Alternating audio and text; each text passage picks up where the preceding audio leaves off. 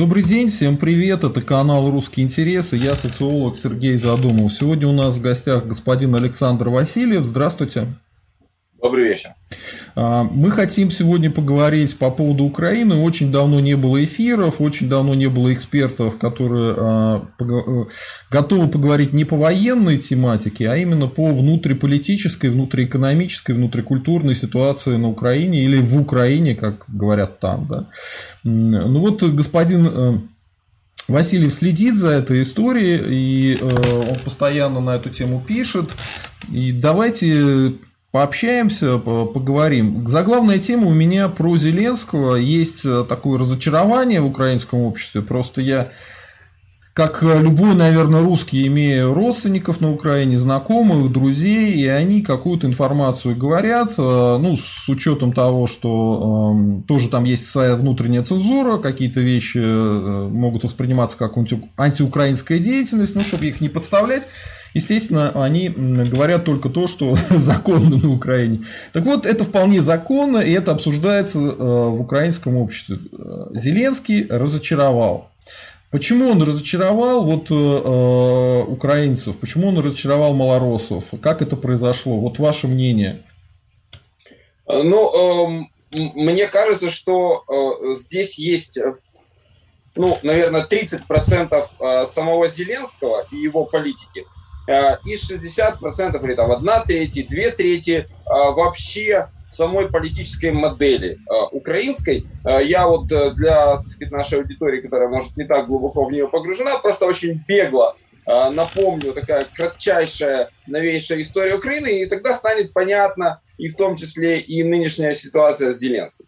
Вот смотрите, первым президентом Украины был член ЦК КПСС господин Кравчук, да, главный идеолог э, КПУ. А, значит, э, он был первый президент, он потом рассказывал, как он в детстве э, снабжал продуктами бойцов УПА и так далее, и так далее. Вот. В общем, он стал вот основателем этой государственности. Однако он не досидел свой первый срок. А, в стране случился политический кризис, причем этот кризис уже тогда был чреват потерей Крыма раз и Донбасса два. А, и Кравчук, чтобы, по сути, сохранить эти регионы, вынужден был э, пойти на досрочные выборы, которых он проиграл. Итак, первый президент Украины не досидел даже свой срок. А, на его место э, пришел господин э, Кучма, который избирался на лозунгах дружбы с Россией, русского языка, реинтеграции. И вот, ну, понятно, вот такая вот повестка. И как человек с такой повесткой, как представитель Днепропетровска, как представитель промышленности, технологичной промышленности, он э, южмашевец, да, выходит с Южмаша, хотя тоже, в общем, там во многом, так сказать, нельзя сказать, что он прямо от станка, но не суть. А вот господин Кучма стал вторым президентом Украины. А, и э, уже очень быстро, в течение своего первого срока, он растерял свой рейтинг, растерял весь свой э, электорат. Но я приведу для примера. Например, наибольший процент голосов Кучма получил в Крыму. А, именно как в самом пророссийском регионе. А, так вот, а, придя к власти, первое, что практически сделал Кучма, это ликвидировал ну, реальную автономию в Крыму. То есть уничтожил там президентскую вот эту вот автономную республику и превратил крымскую автономию в декорацию.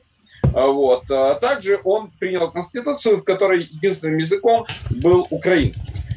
И для, ну, быстро потеряв свою популярность, э, Кучма придумал очень хитрый трюк. Он во многом, кстати, внимательно посмотрел, как переизбрался Ельцин, и он устроил, э, просто, так сказать, клонировал эту модель и э, вышел как на второй срок э, как главный оппонент коммунистического реванша. Значит, представитель КПУ, значит, господин Симоненко, стал его главным конкурентом. Население, в общем-то, ну, не очень хотело голосовать за коммуниста, Э, еще меньше хотела голосовать за Кучму, но э, Кучма избрался теперь как кандидат от Запада против кандидата от э, Юго-Востока. И таким образом Кучма обманул сказать, судьбу, обманул вот это колесо генотьбы украинское, как его называют, своих избирателей и избрался на второй срок.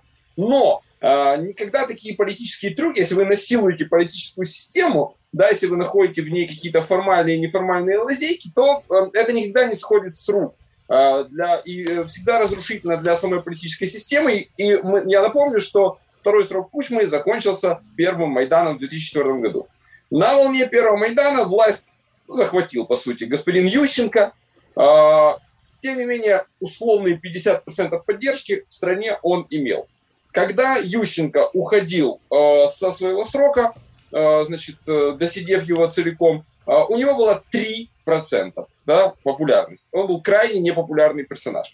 Его сменил Янукович, который точно так же, как и Кравчук, не досидел первый срок, только это были не досрочные выборы, а это был Майдан, как после Кучмы, да, то есть два, два в одном. Итак, Э, значит, третий, э, четвертый президент Украины не закончил свои полномочия и значит, был смещен переворотом. Пришел Порошенко, да, значит, Порошенко очень хитрую провел избирательную кампанию, она пошла в разгар начавшейся уже войны на Донбассе, он говорил о том, что он президент мира, были билборды, я президент миру, значит, что я закончу войну, а потом, когда его выбрали, он сказал, что я закончу войну перемогой. Сейчас мы нападем всеми силами на Донбасс, и война закончится.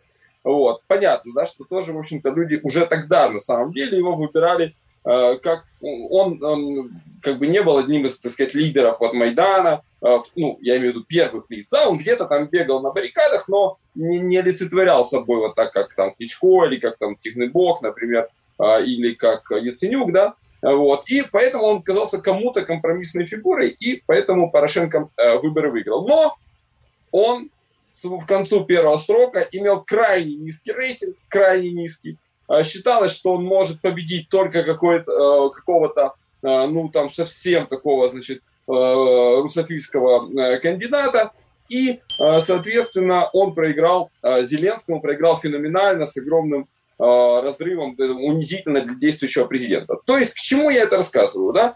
Э, украинская политическая модель, она, собственно говоря, состоит в том, что э, президент приходит в качестве антитезы своему предшественнику, да, на Украине это называется попередник, да, то есть предшественники. Попередники, попередники все покрали, разграбували, значит, обманули, все, в общем, сделали все плохое, я приду, значит, порядок наведу, его выбирают, потому что это правда, действительно все разворовали, всех обидели, э, создали массу проблем, э, предшественники, да, значит, вот берут нового человека, который должен старых выкинуть, а дальше будь что будет, да, вот как бы такова логика Э, избирателя, такова логика модели. Все это еще качается вот на этих весах Запад-Восток, Запад кандидат от Запада, потом кандидат от Востока. Вот э, как двухпартийная система, да, где-нибудь там в США, да, демократы, так сказать, республиканцы. Вот на Украине примерно была такая модель.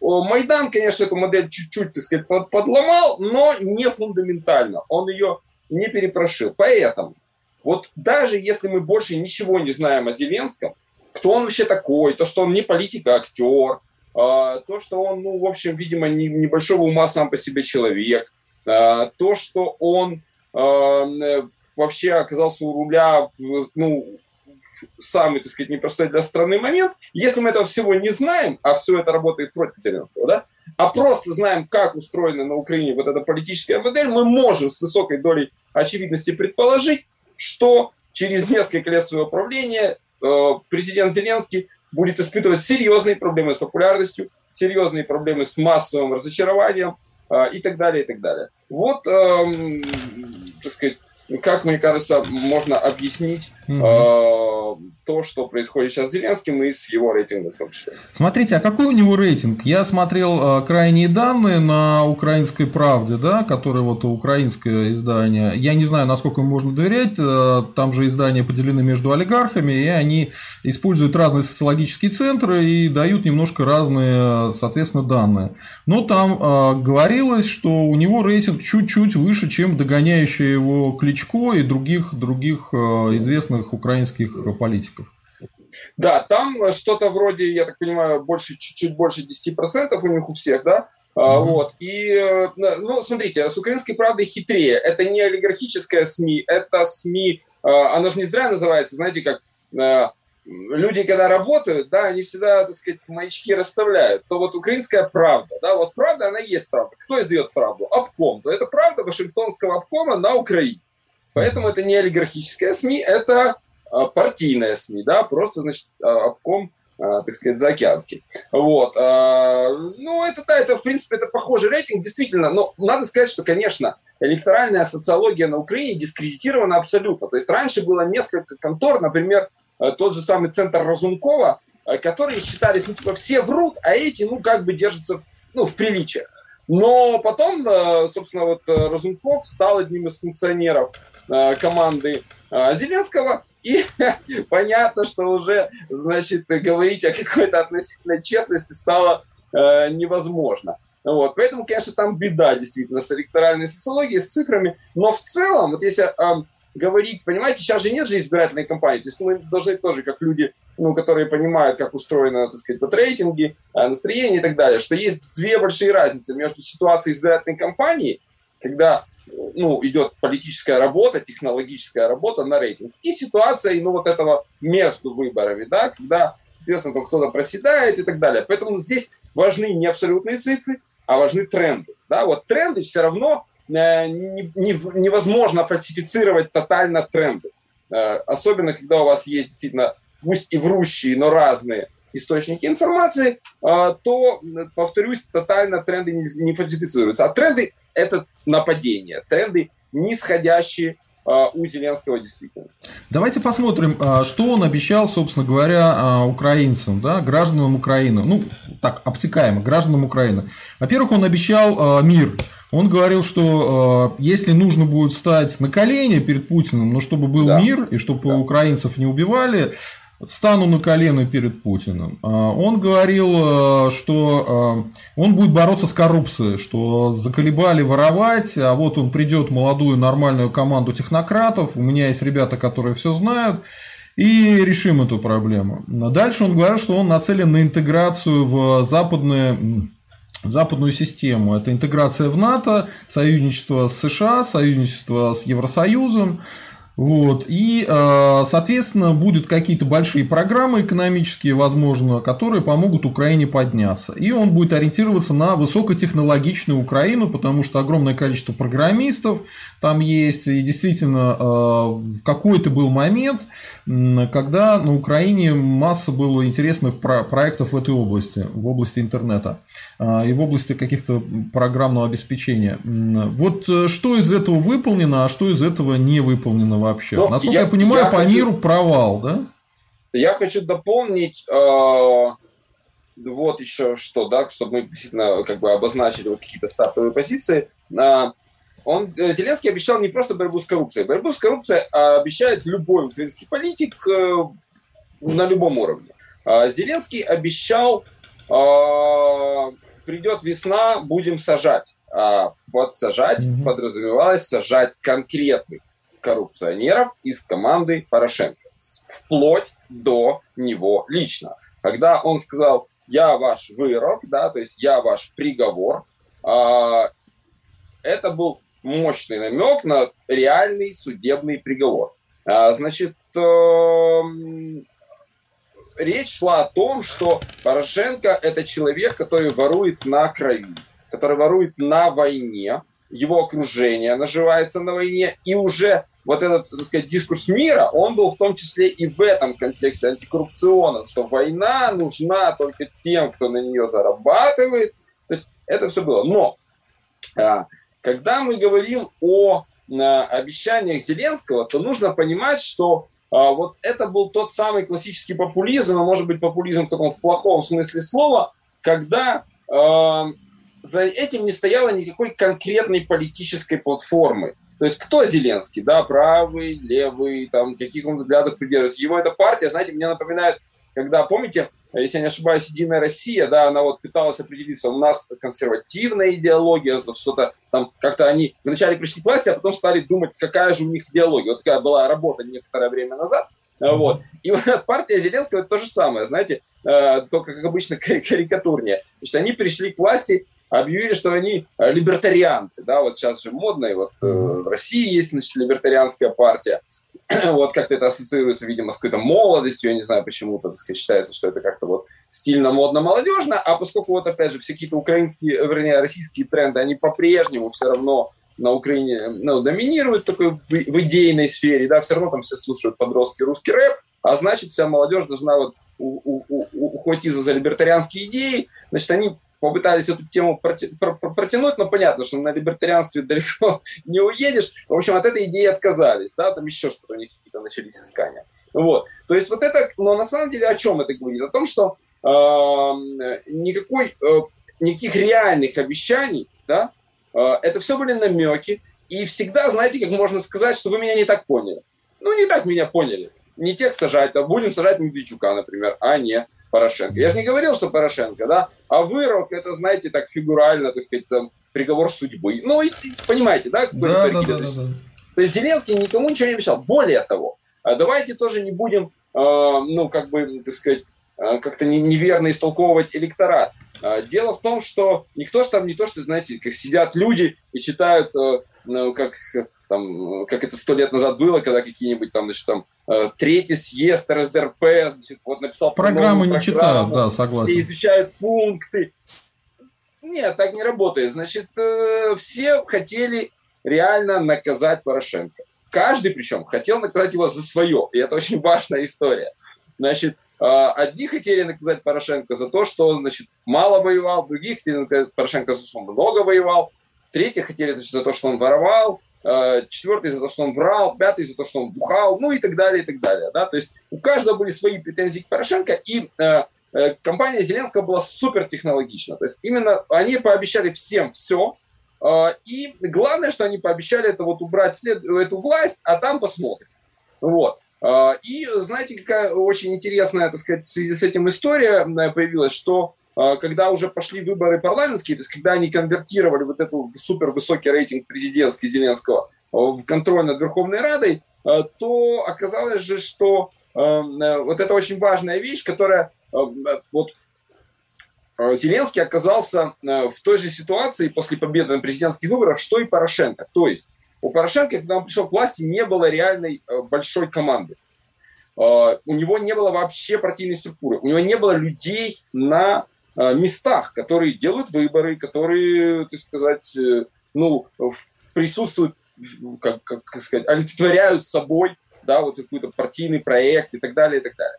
А, Они кого-то чуть ли не с улицы набирали, каких-то молодых да, ребят. Но, вот, знаете, знаете, что интересно? Что Порошенко, а, и тут видно, он Порошенко действительно очень сильный политик, один из, наверное, ну, таких мощнейших постсоветских политиков вот, э, по своему, ну что ли, как, как сказать, а, по своей хватке политической, звериной, такой, по своей воле к власти, а, он э, сумел эту ситуацию очень... Я, я э, как бы думал, что у него будут намного серьезнее проблемы Порошенко с парламентом. Он сумел, зная, будучи вот такой, знаете, как рыбой, которая плавает в украинской политике и хорошо-хорошо знает ее э, внутреннюю структуру. И Порошенко сумел, он собрал бывших регионалов, он собрал, значит, каких-то там оголтелых людей, э, связанных как-то, значит, вот там с, с АТО, да, а, каких-то случайных. Братимов, да. То есть разных, э, разных людей Порошенко удалось собрать, и худо-бедно эта его конструкция дожила там, в общем-то, в парламенте, э, хромая на обе ноги, конечно же, но тем не менее. А, Зеленский, не имея такого политического опыта, да, то есть там у него вообще просто набирали, что называется, по объявлениям, в, э, фактически в Верховную Раду. Но а, оказалось, что есть такая прослойка политическая на Украине, которая удивительным образом оказалась главным выгодополучателем от всей вот этой вот, так сказать, зеленой революции, да, вот. Я имею в виду тех, кого называют соросят, да, то есть это люди, которые существуют много лет на гранты самого широкого спектра, не только Сороса, просто Сорос ну, такой одиозный персонаж, поэтому он как бы на устах. Но в целом на западные гранты. А, значит, как это устроено? Да? Вот представьте себе, что вы молодой человек, а, получили какое-то образование, да, у вас есть амбиции, вы попадаете в ну, такую своеобразную хедхантерскую сеть, да, то есть вот такие, знаете, как вот Э, есть в футболе или в хоккее, да, такие ребята, которые ездят куда-нибудь в Бразилию, смотрят там какой-нибудь маленький мальчик, умеет жонглировать мячом, или куда-нибудь едут в Россию, где там кто-то, маленький мальчик на коньках лучше всех, и они сразу идут к родителям, договариваются, вот вам деньги, вот мы перевозим значит, из этого самого к нам и вот нашу школу и все такое. Вот что-то подобное э, Запад выстроил на э, Украине в политическом плане. Причем не, не обязательно в политическом, в общественном даже скорее. Эти, это могут быть люди, которые занимаются какими-то, э, я не знаю, там, помощью инвалидам, э, бездомным животным, э, ну, каким-то совсем сферам, в общем, не политическим. Вот. Но э, стоимость таких людей, она очень невелика. То есть это не то, что, знаете, там, коррумпировать политика, олигарха. Это просто посадить молодого парня в бедной восточноевропейской стране на велфер. Ну, ну, сколько там надо платить? Ну, несколько там, ну, там тысячи долларов в месяц, это э, вот так, как бы, да? Вот. А, и таких людей у вас много, да? И вот э, эти люди на Украине сформировали настоящий политический класс. Они всегда были так или иначе где-то представлены, ну, последние, в виду, десятилетия, когда вот, собственно, вот эти сетевые структуры так стали в мире популярны. Вот. Но они никогда не представляли собой вот такой настоящей касты. А сейчас у Зеленского оказалось, что эти люди единственные, кто вообще э, ну, является вот такой политической э, как бы политической сетью, политической э, прослойкой, да, потому что есть какие-то друзья Зеленского, есть какие-то совсем случайные люди, какие-то шоумены, а никто из них э, не представляет собой, ну, не является политическим субъектом, да, вот, а эти являются. И э, вот именно они э, стали, ну вот одним из главных, э, вот э, это странно, да, то есть эти люди вроде как Порошенко скинули, человека, который был супер прозападный, да, а оказалось, что западная агентура от этого выиграла. Представляете, как интересно устроена, да, mm-hmm. а, так сказать, эта, эта модель. А вот. А, там даже есть такие персонажи, которых сами в украинской среде, да, вот, например, есть такая громкая, может, мы еще об этом упомянем, но я просто проиллюстрирую коротко. А, есть такой господин Стерненко, это такой а, мальчик, который э, приехал в Одессу из э, села ближайшего.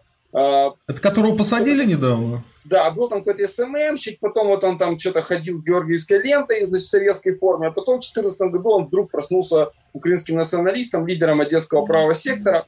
Вот, потом он зарезал э, человека на улице Одессы, открыли уголовное дело, понятное дело, очень долго его, так сказать, не могли посадить, и вот сейчас вот вдруг при Зеленском его а, его прижали. Так вот, интересно, что в э, реально правой украинской тусовке, да, вот у людей, Его которые не знают, да? украинскими националистами еще до того, как это стало мейнстримом. Его, Зеленского, называют соросовский националист, да, то есть, э, вот это такой пример, да, человека, который просто из ниоткуда выпал, его вот так вот взяли аккуратненько, и, значит, когда его, собственно, посадили, вот вся вот эта вот тусовка внутри партии Зеленского, да, целый ряд депутатов, которые представляют реальности не команду Зеленского, вот эти структуры, они выступили с протестом, да, против того, что делает их собственный президент, хотя там, ну, банальная уголовщина. Вот, то есть это просто такая маленькая иллюстрация тому, как это сейчас все происходит. А вот смотрите, а, что ему можно сделать, чтобы переизбраться? Кто его сейчас главный конкурент? Порошенко, Кличко, Тимошенко? Это очень хороший вопрос, потому что, знаете как, а, то, что он не был политиком профессиональным, а был шоуменом, а, значит, э, это было важной частью его легенды в целом.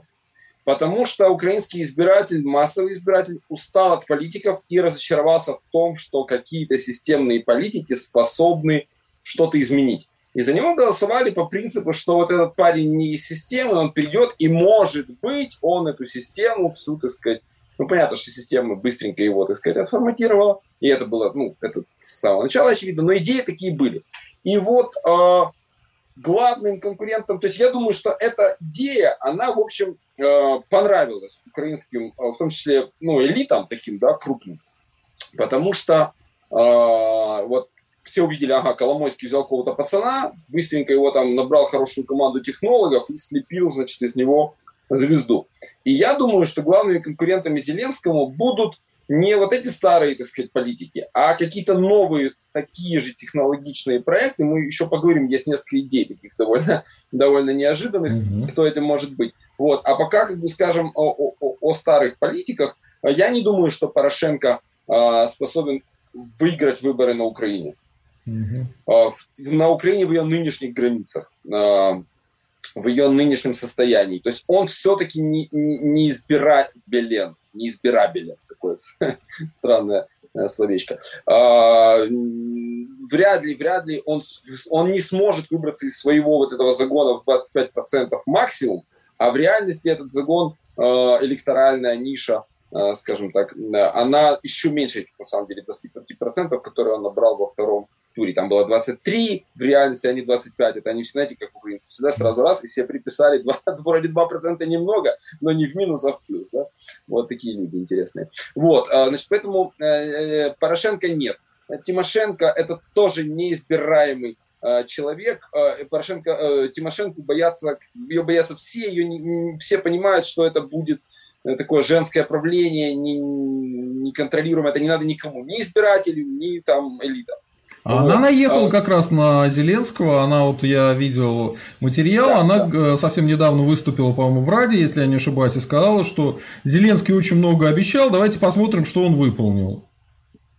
Да, да, да, ну понятно, они все старые как бы, политики, они пытаются, естественно, там, кусать Зеленского, но они не, не его главные конкуренты. А, э, значит, ну, Кличко, да, э, Кличко это такой, не, собственно, не до Зеленский, в том смысле, что это первый человек, который э, так по-настоящему пришел в политику из э, ну, шоу-бизнеса в широком смысле, потому что бокс профессиональный, да, mm-hmm. тяжеловесы, это, ну, по сути, тоже часть глобального такого шоу-биза. Вот. А, и, э, значит, Кличко конвертировал свою узнаваемость, популярность, известность вот в, значит... Мэр Киева. Да, в, в, ну, в политику в целом вначале это была партия удара, они были в парламенте, потом это было мэрство в Киеве. Мэрство не самое успешное, но в Киеве вообще сложно, ну, то есть это очень печально.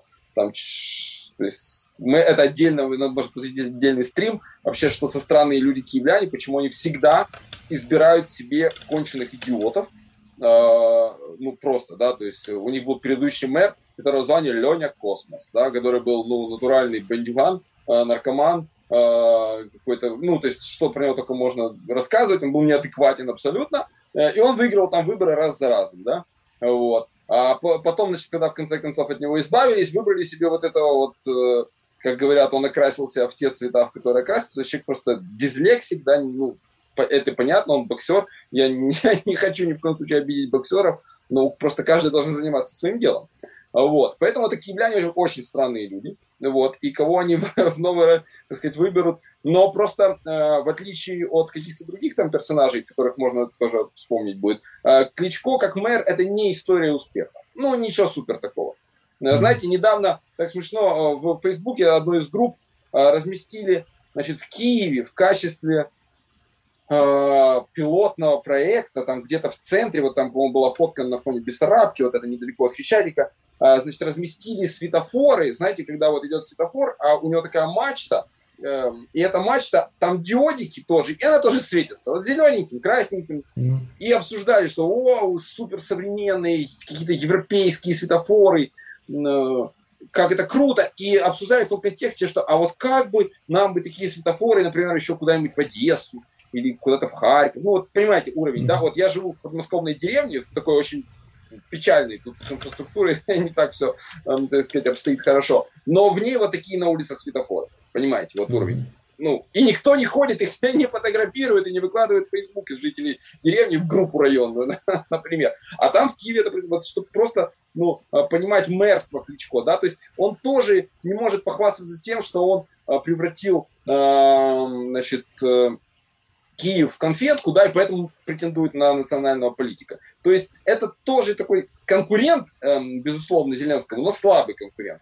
А, причем, вот смотрите, я сейчас э, при, приведу два примера. Вот последние сейчас же были на Украине э, до выборы в, э, на освободившиеся округа в Верховную Раду, в парламент, э, по мажоритарку. Э, значит, э, очень два интересных кейса. Э, потому что всегда такие довыборы, они всегда позволяют замерить немножко вот тоже электоральные настроения там и так далее. Значит, э, один из округов был на Донбассе, на украинской его части, которая значит, оккупированная украинцами территория ДНР. А, значит, э, там выиграл округ мэр одного из небольших городков, который человек Ахметова. А, значит, и он выиграл, второе место занял правозащитник из партии Шарья, вот, э, значит, и э, как бы избиратели, понятно, всегда вот, так сказать, проголосовали за такого ну, как сказать, чиновника, да, ахметовского чиновника, это очень понятно. Но что интересно, считается, что вот этот вот э, мэр, да, маленького городка, он свой городок сделал просто ну, для Донбасса, вот украинского, такого мрачного, депрессивного и так далее, просто прям супер, там, дороги, э, инфраструктура, все там работает, ремонтируется и так далее. То есть это такая маленькая история успеха, и он, бах, выиграл весь округ. Вот все, потому что смотрели, вот смотрите, в соседнем райцентре, ну, прям контраст вот с нашими, так сказать, городками, деревнями. Если выберем его, наверное, все заживет. Ну, такая логика, да? То есть это такая маленькая история была успеха. А ему не надо было воровать, потому что Ахметов хорошо доплачивал. Ну, понятно. Абсолютно верно, абсолютно верно, конечно. Вот. И, а регион потенциально все равно очень богатый, да? Вот. И, то есть, вот Кличко, он не может похвастаться тем же, чем может похвастаться э, мэр вот этого маленького донецкого городка. И второй кейс, это прямо противоположная сторона, если я не ошибаюсь, в Ивано-Франковской области, округ. И там, значит, Э, уже считают результаты выборов э, четвертый день, по-моему.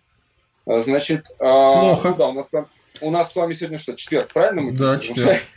Вот, ну, правильно. А выборы в воскресенье, на четвертый день считают. Но я думаю, что вы, как наверняка человек, который с этим имели дело, вы понимаете, что реально считают сутки, ну, максимум, да, вот. Долго считают, значит, неправильно, есть такая поговорка. А долго считают, это значит, начинают фальсифицировать эти выборы. А, почему? Потому что там от партии власти, э, от зеленых, да, от Зеленского, слуги народа, шел э, господин Веростюк. Это такой украинский атлет, тоже такой с уклоном в шоу-бизнес. Знаете, вот есть такие всякие соревнования типа там суперсильных людей, они там таскают какие-то бочки, бревна, какие-то камни. Вот, да, так, да, да, да. Не, не олимпийский спорт, а вот такой как бы тоже с элементом шоу-бизнеса. И этот Перестюк, он такой дядька здоровый, такой, знаете, как такой Иван Поддубный, да, такой малороссийский богатырь, такой большой, ну, он, в принципе, даже ничего про него плохого сказать нельзя, он давно, в общем-то, в украинской, потом на телевидении работал, когда ушел, ну, по возрасту уже из этой вот истории, вот. И вот его Зеленский, продолжая логику вот этих людей не из политики, из шоу-биза, как бы людей новых, да, а Зеленский его выдвинул там на округ. И все, четвертый день считают, считают, никак не могут сложить так, чтобы дважды два стало пять, и он выиграл не получается. Ну, потому что он проиграл. И там уже спецназ штурмует эту самую избирательную комиссию. Ну, то есть уже вся такая украинская движуха, кто, кто проходил такие выборы, тот, тот знает, как, как это все э, работает. Вот. А, то есть вот вам как бы два, два таких кейса, два примера, а, как сейчас, а, так сказать, обстоит а, какие-то вот такие тренды да, на Украине. И вот последнее, я скажу эту вещь, я ее, по-моему, еще нигде не озвучил, наверное, у вас впервые, и об этом также мало говорят. Кто реально, вот давайте, знаете, совсем так погадаем, такая футурология. Конечно, прогнозы, понятно, дело не благодарное, и мы с вами еще, надеюсь, сегодня дойдем до того, что вообще, может, никаких следующих президентских выборов не будет, Украины, может, не будет, ну, вот, вот это об этом еще поговорим, да, но пока представим инерционный сценарий, что все будет примерно как есть, да, э, и э, конфликт низкой интенсивности на Донбассе, значит, вот это вот такая вот поддерживаемая Западом, чтобы, так сказать, совсем не умерла Э, Украина, вот, ну, вот инерция, да, вот как часто экстраполируем. Значит, смотрите, какие интересные появились фигуры. Во-первых, э, это э, госпожа Марченко, это жена Медведчука. Да? Угу. Я сам... как раз это следующий был мой вопрос по поводу а санкций а по это... Рабиновичу, Медведчуку, закрытию каналов, а вы как раз сами это говорите. А мы, да. да, а мы, смотрите, мы к Медведчуку еще отдельно вернемся, просто вы спросили, кто может быть конкурентом Зеленского. Вот мы угу. поэтому сейчас как бы вот, вот это, так сказать, обоим. Давайте. Э, да, значит, вот это может быть э, жена Медведчука. Это неожиданная как бы история, потому что вообще давно ходят слухи, что ну уже все были президентами, уже там коммунист был, уже там директор завода был, уже, значит, этот э, бухгалтер был, э, значит, там бандит был, все уже, короче, были, клоун уже был, ну кто теперь? Теперь женщина. Следующее, ну, ну так вот. Значит, женщина, но не Тимошенко, да, потому что ее все боятся. Вот. Э, значит, и тут вот, значит, Оксана Марченко, опять же, это чисто такой женский клон Зеленского. То есть это человек с базовой высокой узнаваемостью, она из шоу-бизнеса, да, и она при этом такая, ну, яркая, интересная женщина, красивая, все, все как бы при ней. При этом она такая, знаете, э, имеет имидж такой вот душевной, доброй такой красавицы, доброй феи, да, вот не такая гламурная дама, которая, так сказать, там, э, светская львица, да, вот, нет, нет, наоборот, Марченко это прям такая вот, она обнять, Вот, то есть это потенциально очень прям классный кандидат, да, и она, помните, вот когда начались эти репрессии, она записала видео, что я, потому что она же тоже попала под странные санкции, под собственных граждан. Вот это первая такая интересная фигура, которая, ну, в принципе, в принципе, может реально, если вот правильно, так сказать, технологично к этому делу подойти, то можно э, выиграть у Зеленского, который еще через несколько лет будет еще менее популярен. Вот, а санкции? Э, да, я, опять же, да, говорю о том, что вот, как, э, так сказать, возможный э, спектр, да, то есть понятно, что если ей тупо запретят участвовать в публичной политике, ссылаясь, так сказать, на вот эти решения, то, конечно, нет. Но тогда, ну, там, ну, понимаете, это же как бы не, не о персоналиях речь, а о трендах, да, вот я повторюсь. Значит, следующая история. А, еще один потенциальный а, такой человек. Это не Шарин?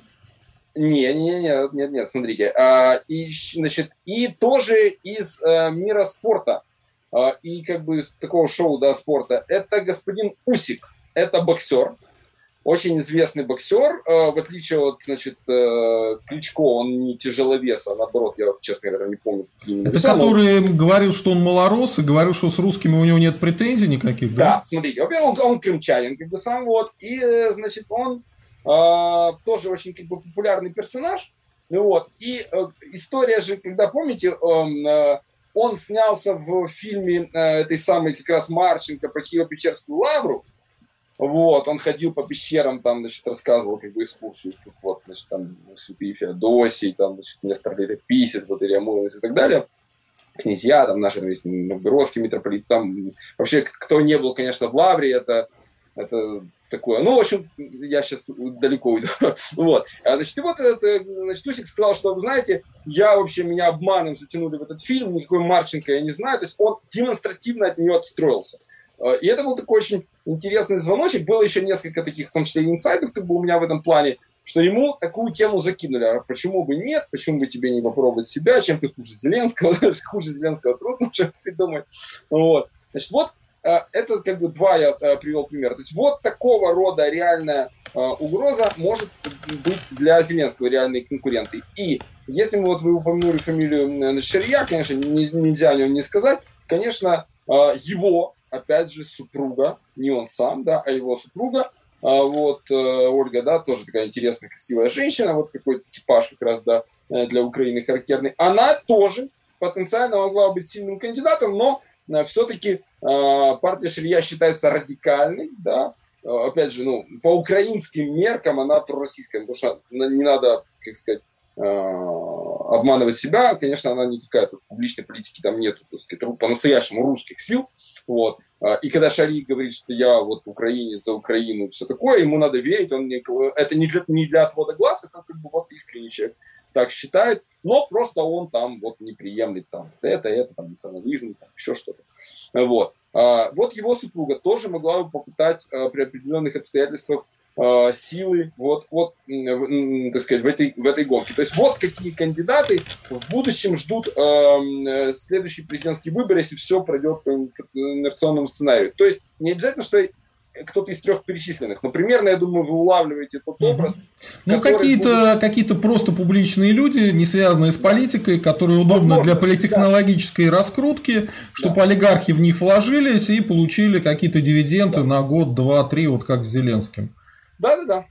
А вот э, вопрос. Санкции против Рабиновича, Медведчука и закрытие каналов. Это что Було. Они убрали политического конкурента. Они действительно считают, что э, Путин попытался забраться на Украину через э, да. своего кума. Или что это такое? Почему э, это все, э, это все комментируется на украинской прессе, э, в украинских СМИ, как ну, прям попытка там э, российского влияния?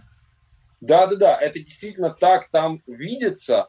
А, и нужно сказать, что я вообще такой большой а, Медведчука-скептик. Да, то есть я довольно давно за ним как бы наблюдаю а, и имел дело, ну, не то, что имел дело, а коммуницировал с его структурами еще до революционного периода. Я остался о них крайне невысокого мнения, хотя там как бы невысокого мнения о структурах. К нему подтягиваются часто много хороших людей, толковых людей. Где-то там я даже с кем-то пересекался в каких-то вот около медведчуковских, так сказать, тусовках, но, собственно, сама его организация, я всегда очень скептически настроен к вот их способностям. Но надо отдать должное, что вот с этими э, покупкой, так сказать, вот этого медиа, медиахолдинга, да, создания, эти три канала, там, и не только они на самом деле, э, они создали такую хорошую политическую, так сказать, такую медийную молотилку, действительно, по продвижению своей повестки. Опять же, эта повестка вот та, та же, что я говорил у Ширья. Это не, э, они не говорят, что мы русские, они говорят, что мы должны там, это не, не редентистская, ни в коем случае не русская национальная повестка. Но я вам скажу, что даже до войны, в принципе, э, там даже вот там я как, как депутат, да, то есть мы все равно э, были, ну, пусть и радикальной силой, и не скрывающая своих, так сказать, там каких-то пророссийских и русских взглядов, но все равно это не стоит здесь сидя ожидать, что там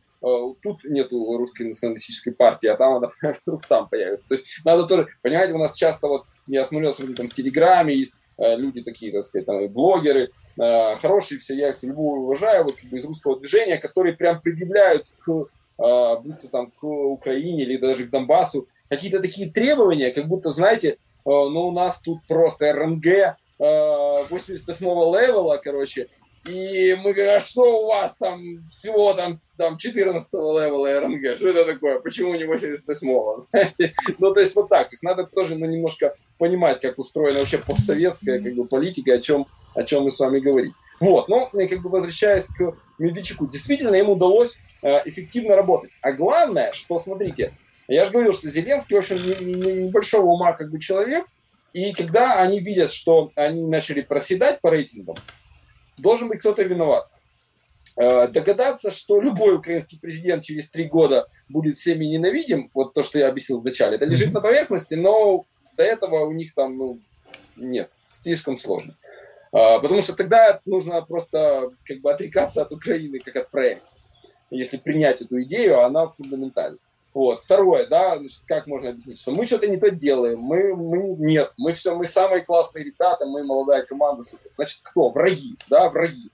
Кто враги? Ну, понятно, значит, москали, а кто тут? Вот, значит, Медведчук, скупил каналы и зомбирует население, объясняя, что Зеленский плохой. Поэтому рушится... А в чем заключалась, по их мнению, пророссийская пропаганда? Что конкретно это, Медведчук смотрите, пророссийского это, говорил? Вот можете мне объяснить? Я, я этого не понял. Это вы знаете, даже, даже я, как человек, который э, вроде как, так сказать, профессионально... Я смотрел эти каналы, там ничего да, пророссийского это, нет. Там нет ничего пророссийского, да. То есть, понимаете, э, помните, был такой, э, как сказать, недостаточная восторженность. Вот там а. была недостаточная восторженность от э, Украины, от ее нынешнего положения, от Зеленского. От Зеленского недостаточная восторженность. То есть они в первую очередь критиковали Зеленского. Причем, ну, понимаете как? Что значит критиковали Зеленского? Тут э, не нужно вообще ничего, чтобы его критиковать. Тут, ну, вот последний пример, да, там какая-то э, сидит депутатша, э, значит, э, переписывается с кем-то смс-ками, выступает, значит, там кто там, глава генштаба, этот Хамчак, да, говорит, слушаю Хамчака, пора валить из этой страны. Ее фотографируют, это попадает в СМИ. Вот это последний скандал. Такие скандалы в Верховной Раде каждый день. То они, значит, там э, что-то там то, то делают, то, то нет. Постоянные конфликты, постоянная коррупция. То есть для того, чтобы обличать Зеленского, Вообще ничего не надо. Просто, Просто берешь... пальцем тыкаешь куда-то и говоришь, а это что? Да, да. Э, а это что? И все, да? Да, абсолютно так, абсолютно так. Но, допустим, условно говоря, они поняли, э, они же как бы все-таки ребята, они не зря выиграли эти выборы, они ребята технологичные.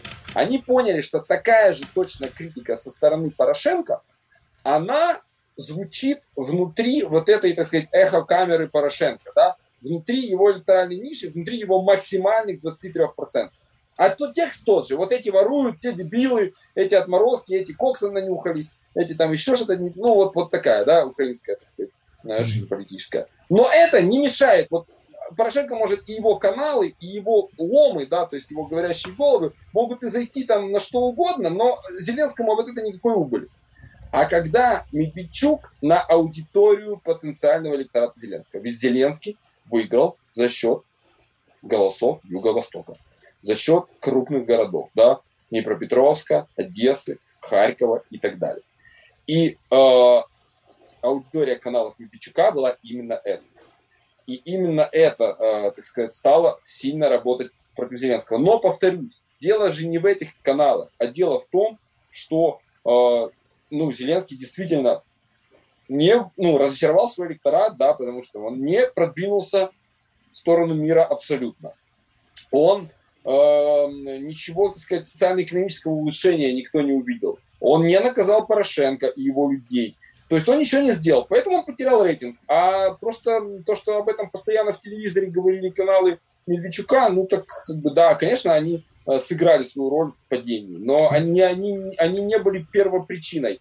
А у Зеленского вот в голове, да, и у, у людей вообще, вот, знаете, вы, ну, наверняка, опять же, с политиками общались, э, это, это не то, это не украинская специфика, это может быть постсоветская, они вообще критики очень болезненно воспринимают, и они, знаете, как какие-то немножко люди тоже постсоветские, такие, знаете, еще там крестьяне в каком-то втором, так сказать, третьем поколении, и они верят, видимо, в какую-то такую магию слова, что если про тебя плохо сказали, то это ну, у тебя часть как-то харизмы оторвет души твоей. Поэтому никому нельзя давать критиковать.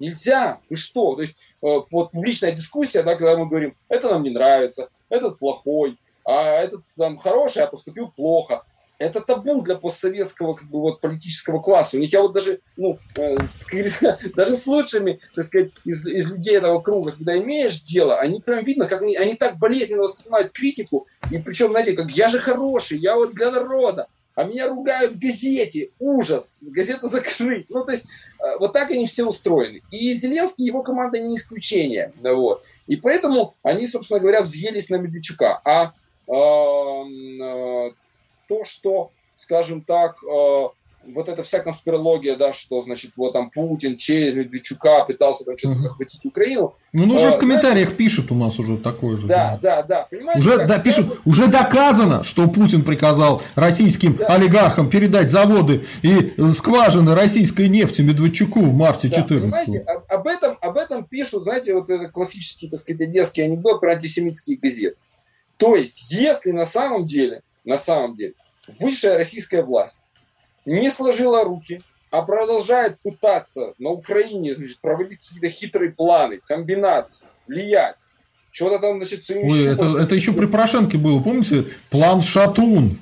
Да, план Шатун. Значит, если это все действительно есть, то я просто снимаю как бы шляпу перед, э, так сказать, ну, про, ну, как 7 бы, лет способ, проигрыша всех способ... планов, что там шляпу сниматься, я не знаю. Нет, ну понимаете, да, то есть если это так, вот если это так, э, действительно, действительно, ну, насколько я могу судить, Кремль надеется, что, ну, э, какая-то вменяемая власть придет, и с ней можно будет договориться. Кремль все время хочет, он э, что-то этого от Запада, он ждал этого от Трампа, потом, потом ждал этого от Байдена, что вот сейчас власть поменяется, мы снова мы там уже договоримся. Что-то никак не получается.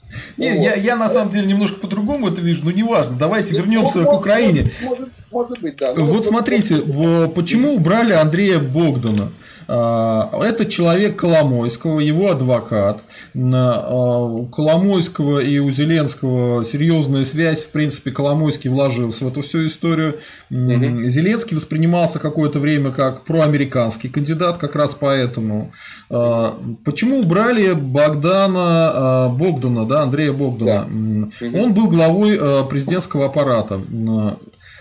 Насколько я видел его интервью, он давал интервью э, Гордону, он давал интервью Собчак. Э, Собчак да. Он так намекнул, что э, значит, он слишком плотно пришел, пытался контролировать Зеленского, и его люди более близкие к Зеленскому, увидев, что рейтинг э, Зеленского снижается, может быть, из-за того, что э, воспринимается Зеленский как марионетка того же Богдана или Коломойского, Коломойского. они постарались дис- дистанцироваться от него и убрали этого Богдана. Это так или какая-то другая теория? А, ну, нет, смотрите, это вполне, вполне конвенционная, так сказать, теория, но что, опять же, некоторые ремарки нужно внести.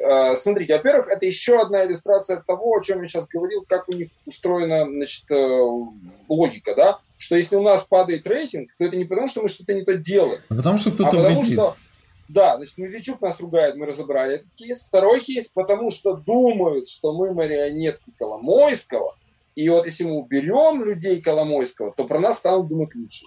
Ну нет же. Ну, то есть нет, но они так думают. Это действительно так. То есть кто, понимаете, как, если ты национальной идеей делаешь то, что виноваты в том, что, значит, произошло там у тебя корова сдохла, виновата Москва, Кремль, да, ну вот, то, соответственно, это будет проецироваться и на микроуровень, вплоть до личностного, да, как будет, опять же, украинская пословица, что э, кто там, ну, так сказать, нагадив, да, там, невестка, да, невестка. Вот. А, так и тут, значит, вот есть человек Коломойский, он выбирает. Но а, э, здесь а, еще вторая ремарка. Это с, уже как бы связано с ситуацией вокруг Коломойского. А, действительно такая зачистка, действительно людей и самых ярких а, персонажей, которые ассоциировались в «Слуге народа» в парламенте, ассоциировались с, Коломойским. Их, значит, там этого там выгнали, там одного, там второго задвинули, там, а, вот. Значит, и вот с Богданом эта история. Но это связано не с какими-то близкими к Зеленскому людьми, а это связано с американцами. Это связано с тем как раз вот этим классом вот этих вот соросят, грантовым вот этим слоем, э, которые выполняют просто команду да, по а, устранению э, Коломойского как олигарха, потому что мы знаем, да, что история с Приватбанком, то есть ну, американцы системно мочат Коломойского, давно еще, еще начали это делать, собственно, и там при, э, при Порошенко. Же их человек, зачем мочить своего человека? У них среди олигархов не так много связей. Огромное количество олигархов Нет. Э, связаны, большая часть олигархов э, связаны с Британией, как Ахметов, например, да? А, часть ну, связаны с, Австро, эм, с Австрией, часть с Германией. Да, да, да. А, но с американцами кого можно связать? Ну, только Коломойского частично. Нет, нет, нет, смотрите, сейчас я вам скажу, кто там, во связан с... Это, кстати, поворот в интересную тему, потому что есть некоторые инсайды, в том числе по этой линии, хотя они тоже такие немножко уже секреты продушинели, но еще некоторое время назад так э, ну, сейчас расскажу отдельно, вот про Коломойского сейчас закончу. Смотрите, я бы не сказал, что Коломойский это именно американская агентура, потому что, опять же, мы тут не будем впадать в какую-то конспирологию, но сидел он при Порошенко, я имею в виду, сидел, в смысле, не, не, не в тюрьме, как Павел Лазаренко, да, а в смысле, так сказать, находился он не в Штатах, а в Израиле, да. И вы помните, это первое интервью у него взяла а, телекомпания НТВ после победы Зеленского, как раз тоже по вот этой, так сказать, израильской линии. Да, да, это, да. Не, это не совсем американская история. Вы Но у него да, активы в Штатах. И Нет. часть активов именно американцы у него уже заблокировали. Да. Да, а конечно. потом разблокировали. Сейчас опять смотрите, пытаются заблокировать. Ну, Постоянно как-то как с, ним, с ними диалог, не с британцами. А в британских судах Коломойский регулярно проигрывают. Поэтому кто там еще остается? Не британцы, вы считаете, не американцы, а кто? Ну, э, смотрите, американцы это же не значит, что там вот все в Асту ездят там на коне и ковбой. Э, Штаты же тоже как бы очень разные. Вот эта да. вот линия, так сказать, израильская, да, она в Штатах есть. Ну, у них большое лобби там, да. Он, да, он не столько американский, сколько он вот, вот, вот по вот этой вот, так сказать, линии. Вот. И а, это один момент. А второй момент, а, значит, а, он в целом был ну, достаточно вообще независимый игрок по своей натуре.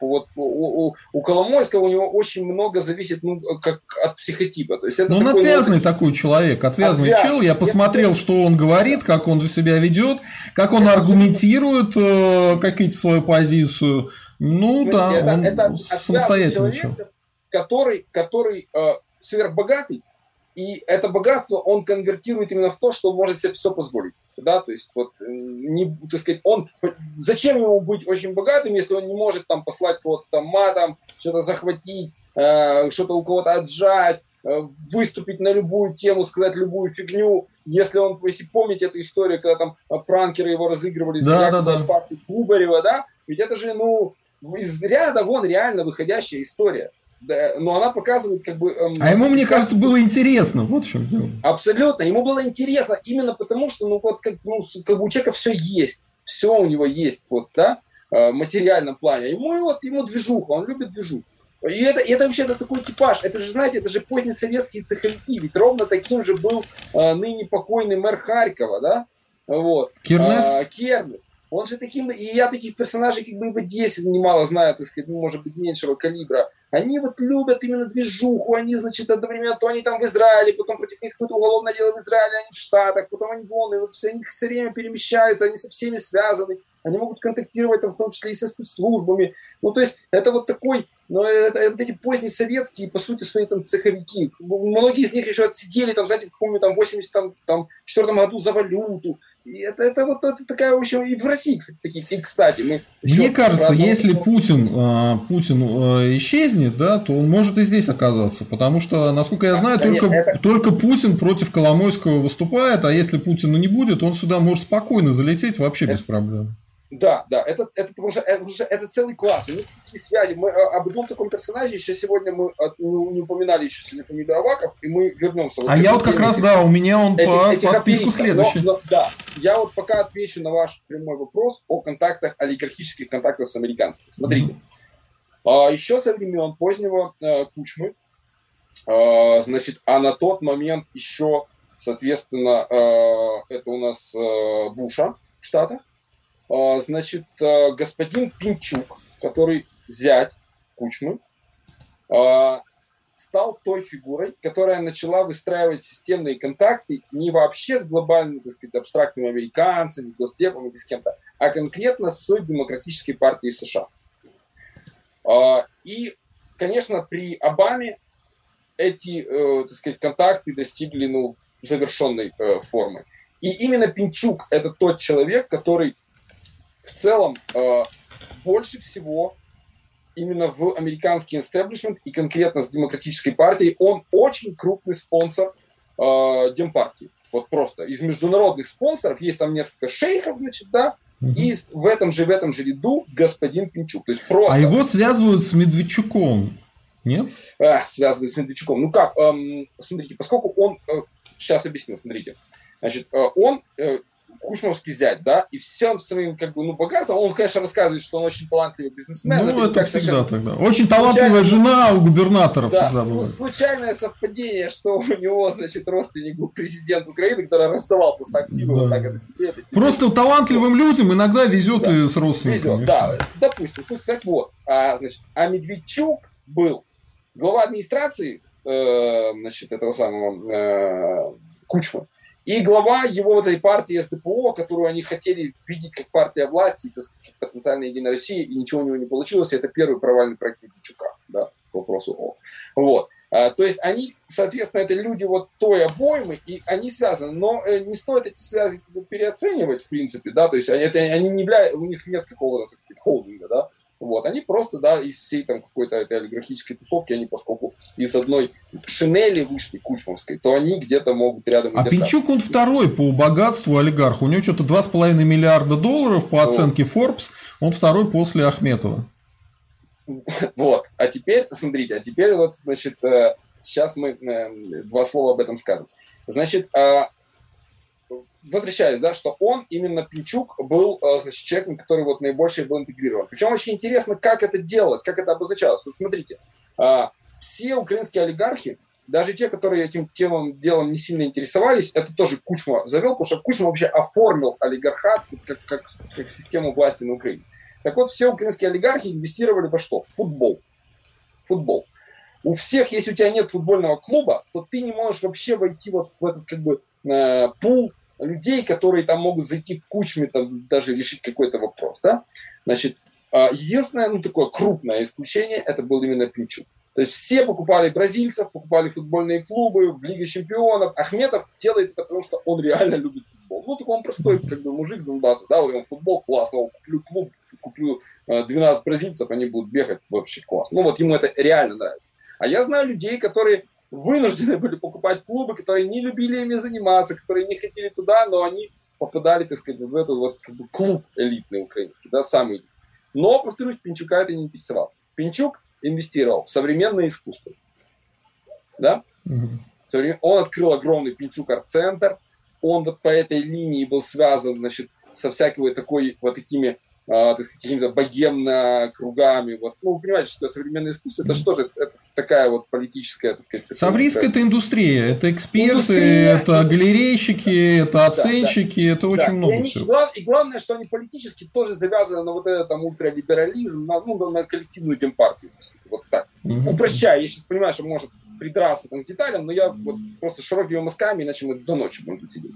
Так вот, масса сигналов. Мне об этом говорили разные независящие э, друг от друга люди, которые очень плотно трутся, так сказать, в киевских как бы, кругах и сферах, э, что Пинчук сейчас сворачивает свою деятельность на Украине полностью, избавляется от активов и так далее, и так далее, и так далее, и хочет вообще себя эту э, бремя, так сказать, снять. И тогда освобождается место вот этого первого олигарха номер один, который будет коммуницировать с американцами, и конкретно с администрацией Байдена. И вот на это место конкретно за него борется господин Ахметов. Господин Ахметов хочет занять место олигарха номер один, э, так сказать, неприкасаемого и главного коммуникатора с американцами от Украины в целом. Вот. И прилагает к этому большие усилия. А в политическом плане, как это ни странно, да, для этого извлечен из нафталина э, значит, господин Яценюк, да, угу. которого вот Будет... Но он известен тем, что он заработал миллиард и оказался в США сразу же после отставки. Да, да. Да. Он, ну, он очень как бы то есть, интегрирован в эту американскую так сказать, историю. Вот. Это как бы что касается э, олигархата, да вот угу. действующий вот расклад как бы на, по, по состоянию на сегодняшний день. А вот вернемся к Ахмету, э, к Авакову. Угу. Насколько влияние Авакова сильно? Я видел интервью его с Гордоном, меня поразило. То есть я понял, что фактически э, Аваков, ну, я не знаю, как это сказать, позвал Гордона взять у себя интервью. Он подготовился, и там очевидно было, что Гордон задавал вопросы по определенной методичке, и которую подготовил Аваков. И что Аваков довольно сильная фигура. Ему а, часто обвиняют в том, что он контролирует националистов а, украинских. Насколько это верно, я не знаю, а, может быть, вы скажете. Но я вижу, что он как раз Аваков связан с американцами очень сильно, и он их человек. И он один из немногих, кто до сих пор остался ну, в силовых структурах человек американский. Это правильная оценка моя или по-вашему ну, по-другому? Начну с последнего. Мне кажется, что на сегодняшний день на Украине не осталось серьезных фигур даже среднего эшелона в силовых структурах, которые не были бы связаны с американцами. То есть э, это настолько вотчина американская, что э, там это пронизано и пропитано все просто ну такой прям а вы не слышали, вы не слышали, что в последнее время больше бегают британское посольство, а не американское? Да, там, э, ну, э, с британцами это тоже это отдельная история, действительно. Но они, британцы просто сейчас двинулись, это сейчас тоже можем, как говорится, далеко уйти по всем фронтам. Мы видим активность Британии в Турции совершенно вот буквально не, не, еще недавно не виданную, а сейчас... Британцы, британцы, по моей оценке, активизировались в Армении, очень да, сильно в, Армении, в Грузии, да. Да, в Азербайджане. В Азербайджане они вообще там чуть ли не ну, вась-вась со всеми. По, по той же, причем турецкой, так сказать, линии. Да, да, да. Теперь они на Украине как бы усиливают. Да, это, это, это, это, это правда. Но, но понимаете как? А, это, ну, скорее, это история связана, конечно, с Брекситом. То есть Британия как бы вот наращивает суверенитет, возвращается в какую-то большую игру. То есть вот это такая история. А американцы в украинских силовиков инвестируют, ну, уже там, ну, не одно десятилетие. Поэтому там у них прям все очень как бы эшелонировано. Вот. Но э, это как бы ремарка. А вернемся в этом плане действительно к позициям э, значит, Табакова. Насколько они сильны. Смотрите, э, как бы эм, сам Аваков в том числе не демонстрировал свою суперблизость к американцам, американцы его как раз являются ограничивающим, сдерживающим фактором потому что его э, как бы, сил было бы достаточно для того, чтобы ну, намного больше контролировать того же Зеленского и в целом ну, вот, наращивать свою, так сказать, зону влияния. А он вот, является, с одной стороны, как бы неубиваемым и неприкасаемым, но и какого-то э, ну, выхода за пределы вот этих вот своих, так сказать, э, там, бизнес-интересов, э, своих э, политических, так сказать, интересов, он не получает. Он очень, э, об этом много говорят, что он э, был бы не прочь стать э, премьер-министром, хотя, опять же, считается, что должность премьера на Украине такая неблагодарная, они меняются еще быстрее президентов, и это правда, вот, но может как бы вот амбиции Авакова вот так вот велики. Вот. Но, тем не менее, никаким премьером он не будет, и этого не хочет никто, и включая ну, по той информации, которую можно располагать, включая американцев, э, включая, а, так сказать, посольство. То есть всех устраивает э, Аваков в роли вот такого цербера, который там сидит. Но этот цербер э, никем, кроме, кроме вот такой, так сказать, какой-то силовой этой самой не станет. Вот э, характерный пример э, понимания его влияния. Э, я обещал э, вспомнить еще одного такого специфического постсоветского, значит, э, бизнес-деятеля. Есть такой господин с просто, ну, фамилией анекдотической Фукс, да, Угу. Значит, э, это вот тоже такой бизнесмен, насколько я знаю, он в России там то ли, то, то ли был в розыске, то ли, то ли, то ли сейчас, то ли, ну, какие-то проблемы, в общем, испытывал с законом. То есть это вот такой постсоветский деловар, как говорят в Одессе. Вот. И он является партнером партнеров АВАК. И сейчас, значит, СМБО, среди прочего, значит, на этого Фукса уже на украинского, так сказать, его сегмент деятельности наехало. И там было голосование.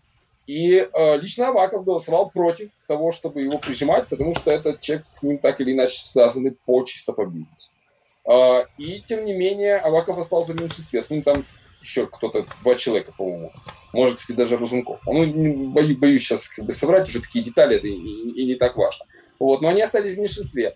Вот. Это, в принципе, тоже показывает а, какой-то потенциал Авакова. Более того, считается, что даже вот это интервью Гордону и последующая какая-то активность, это ну, некий пиар-ответ Авакова, что ага, раз вы меня типа того, что а, значит, а, сказать, вот не выпускаете за пределы отведенной мне а, ниши, да, то я вот сейчас покажу, там буду а, публично и не публично шатать, и с помощью там активистов в том числе, вот. И, знаете, это же это прием, который даже я его когда на, на себе, что называется, испытал еще это старое, это не сейчас придумано, когда э, вот эти украинские националисты, да, они, например, э, инициируют какую-то акцию прямого действия, силовую, там, что-нибудь взломать, взломать, там, ну, движуху там устроить, да, а по идее что? Должна полиция ну, приехать, ОМОН, как говорится, и просто всех упаковать, побить палками и все. Mm-hmm. И тут в какой-то момент, вот вчера в такой ситуации приезжал ОМОН, и завтра приедет. А сегодня он раз и испарился. Так э, как раз связывают э, Белецкого и Нацкорпус с Аваковым. Конечно. Причем ну, да, а Белецкий очень сильно против этого протестует и говорит, что нет, ну так очень аккуратно. И его интересы с интересами Авакова никогда не пересекаются. Они друг другом не ругаются. Ну, это у них общие харьковские корни. Ну, естественно, Белецкий, который себя позиционирует как белый вождь, да, и представитель даже не столько украинского национализма, сколько вот э, этого белого супрематизма, так сказать, да, как это американцы называют, а, и что вот, э, то есть такого ультраправого такого интернационала, вот Белецкий, так сказать, так себя видит, и тут он является просто человеком, ну, господина Авакяна, да, вот, который, который представляет собой классический, вот Аваков это классический навиом, просто вот прям как из учебника, так сказать, глубоковсковедения. А, вот. А, и э, понятно, что для Белецкого, ну, конечно, это не лучшее позиционирование, поэтому он будет... Слушайте, а я вот э, очень много слушал Авакова, да, и я пришел к такому выводу. Он э, ни, ни, никак не, не имеет никакого отношения к украинским националистам. Он такой державник. Причем он державник именно украинской державы и именно русофобской державы. То есть для него основной противник, он все время это подчеркивает, это вот Россия, Россия, россияне, москали. И причем интересно, что все это он говорит на русском языке, и мовой-то он особо не владеет. Но именно вот упор на русофобию. Да, Я правильно это, это оцениваю? Да, это, это, это верно. И сейчас вот можно попытаться, так сказать, препарировать как бы э, компоненты вот этого, так сказать, аваковского э, кредо, которое вы, в общем, на мой взгляд, совершенно верно описали. А, значит, э, компонент первый я уже назвал, да, это в целом навиобство. То есть они не любят русских, где бы они ни жили. Ну, реально, это вот, ну, э, как бы националистам хорошо известный а, феномен. То есть у них эта русофобия прошита на базовом уровне, а, и тут даже ничего придумывать не надо. Это первое. Да? Значит, второе, что любой украинский олигарх или человек, претендующий на такой статус, он, естественно, будет державник. Он прям будет державник. То есть тут, знаете, как так прям, ну, по Карлу Марксу, вот если перед этим у нас было по Галковскому, то, так сказать, то тут у нас будет по Карлу Марксу. То есть это та самая национальная буржуазия, э, да, вот не этническая, а именно национальная, э, которая э, просто исходит из логики «Техас должны грабить техасцы». И которая не собирается ни с кем делиться ни активами, так сказать, ни, ни, ни, властью, ни влиянием. А как этнически украинцы к этому ко всему относятся? Они как относятся к ситуации, когда у них там на МВД Аваков, э, щирый украинец, да, Зеленский тоже еще один щирый украинец. Смотрите, это а, вообще... К власти его привел это... Коломойский, еще один щирый украинец. И, короче, да. вот куда ни плюнь, э, даже Тимошенко, да, если да. косу размотать, посмотреть, а там кто? И там как вот бы не, не украинка. Смотрите, а, вот как, как относятся к этому украинцы, это, это проблема украинцев, как говорится. Но да, там есть, есть и антисемитизм, ксенофобия, особенно в такой крестьянской украинской среде. Это все присутствует. То есть, ну, эм, есть там соответствующие какие-то листовки, выска, даже высказывания, даже в соцсетях они пишут, что там, там э, слово на букву, так сказать, же-слово, да, они, значит, там постоянно, что... Ужас когда, какой, да ну да, то есть это как бы это там есть, это фоном. Э, местные, значит, евреи, которые записались в украинцы, они делают вид, что они этого не видят, как бы на один. Ну они придумали лет. себе название же бандеровцы. Ну, да, да, же бандеровцы, там, да, ну все это как бы понятно. Но это, знаете, это вот понятно и это не суть. Но мне кажется, что мы должны были бы обратить внимание вот на какой фактор, что действительно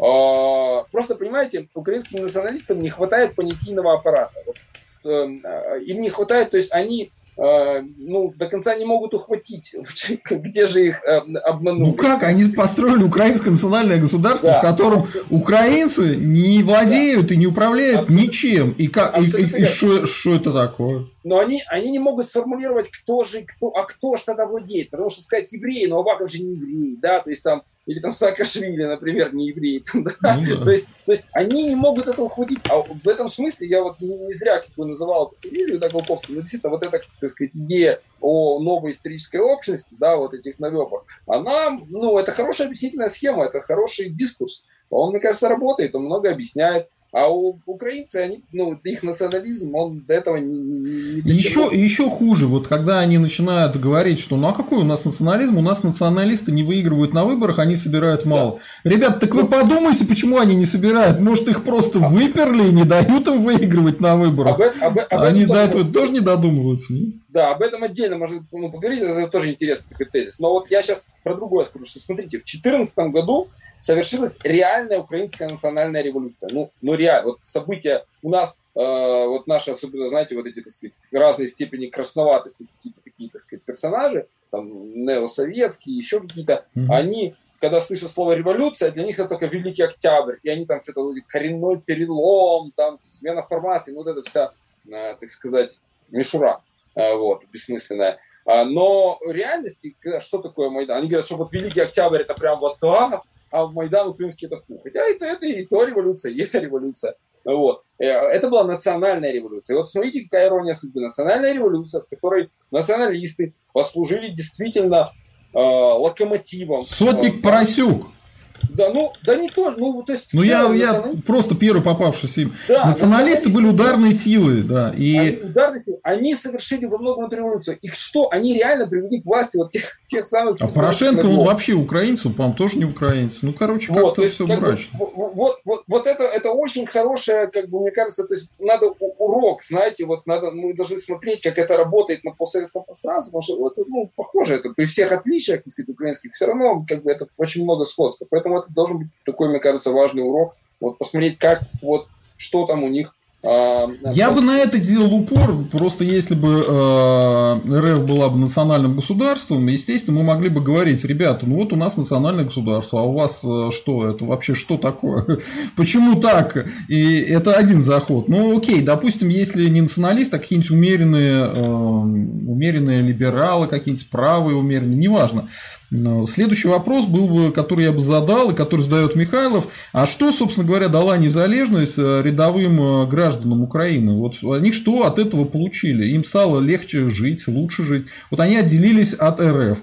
И как вот хорошо или плохо? Вот. Э, ну, э, да, это вопрос, который на самом деле, э, э, э кстати, этот вопрос, он, как ни странно, э, по крайней мере, до 2014 года был легитимен в украинском политике, потому что мы вот его задавали оппонентам, и мы именно эту, так сказать, идею прокачивали там, в публичных выступлениях. Мы просто говорили, да, Э, но причем мы все это проецировали еще на региональный уровень. Вот смотрите, вот вы спросили, что дала как бы украинцам, так сказать, незалежность и так далее. Вот пример, как работает, что такое институт национального государства. На Украине, безусловно, построено национальное государство.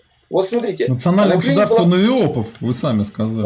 Они им просто управляют. А вот так. Ну, как, да, как, как, как, как так? Как так? Но... Квартира моя, но управляю ей да, другой, а и деньги получает тоже там Аваков, Порошенко, да. Тимошенко. Это, ну, э, это, это вот, вот тоже как бы надо, надо разбирать, как это работает и почему. Но я, я какую мысль хочу вас сейчас сказать. Смотрите, а, на Украине была одна перепись населения, вторую все боятся проводить, потому что они досчитаются половину наличного так сказать, состава.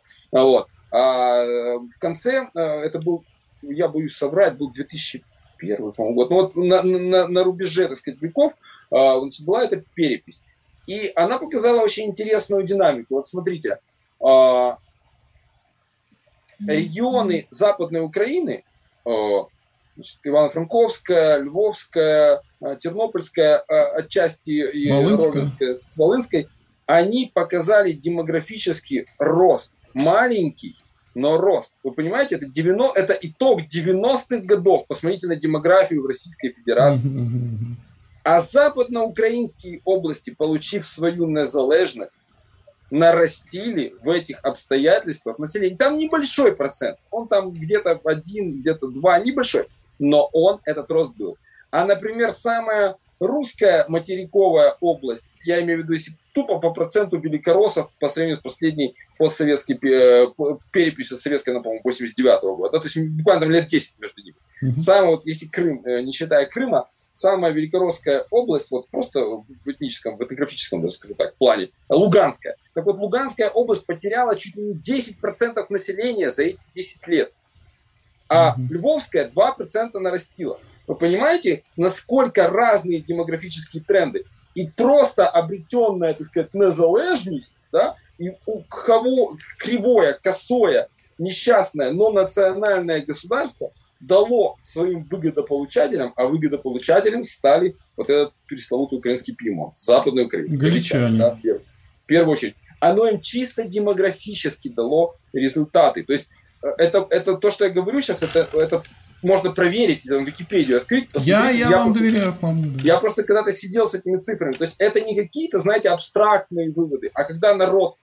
пусть немножко, но растет на фоне особенно коллапса, спада и так далее. Ну, вы говорите 10 лет, а прошло-то уже 30, может быть, за 20 да, лет в обратную да. сторону все поехало? Пор, с тех пор, конечно, э, еще раз говорю, у нас не, больше нам не с чем верифицировать. Но в целом надо признать, что выгодополучатели незалежности, в том числе, если не брать там вот этих олигархов, да, так сказать, и так далее, вот, то э, как минимум, ну, там, галичане, да, э, не только в плане гидности, да, то есть они чувствуют себя людьми первого сорта. Это, это важно, согласитесь, ну, самосознание, когда ты, так сказать, вот чувствуешь себя солью земли. Вот э, то есть ты как минимум получаешь моральное удовлетворение, а это тебе помогает в том числе и преодолевать трудности. Но они и, в, так сказать, ну, не обеднели. Да, у них там это а, там заробитчанство и так далее. То есть, ну, масса тоже негативных. Я смотрел, э, смотрел каналы вот эти львовские, где знаменитый этот человечек в очочках э, выступает э, на украинской мове постоянно. Так Это он очень недоволен. Он очень недоволен, он постоянно Нет, ругается.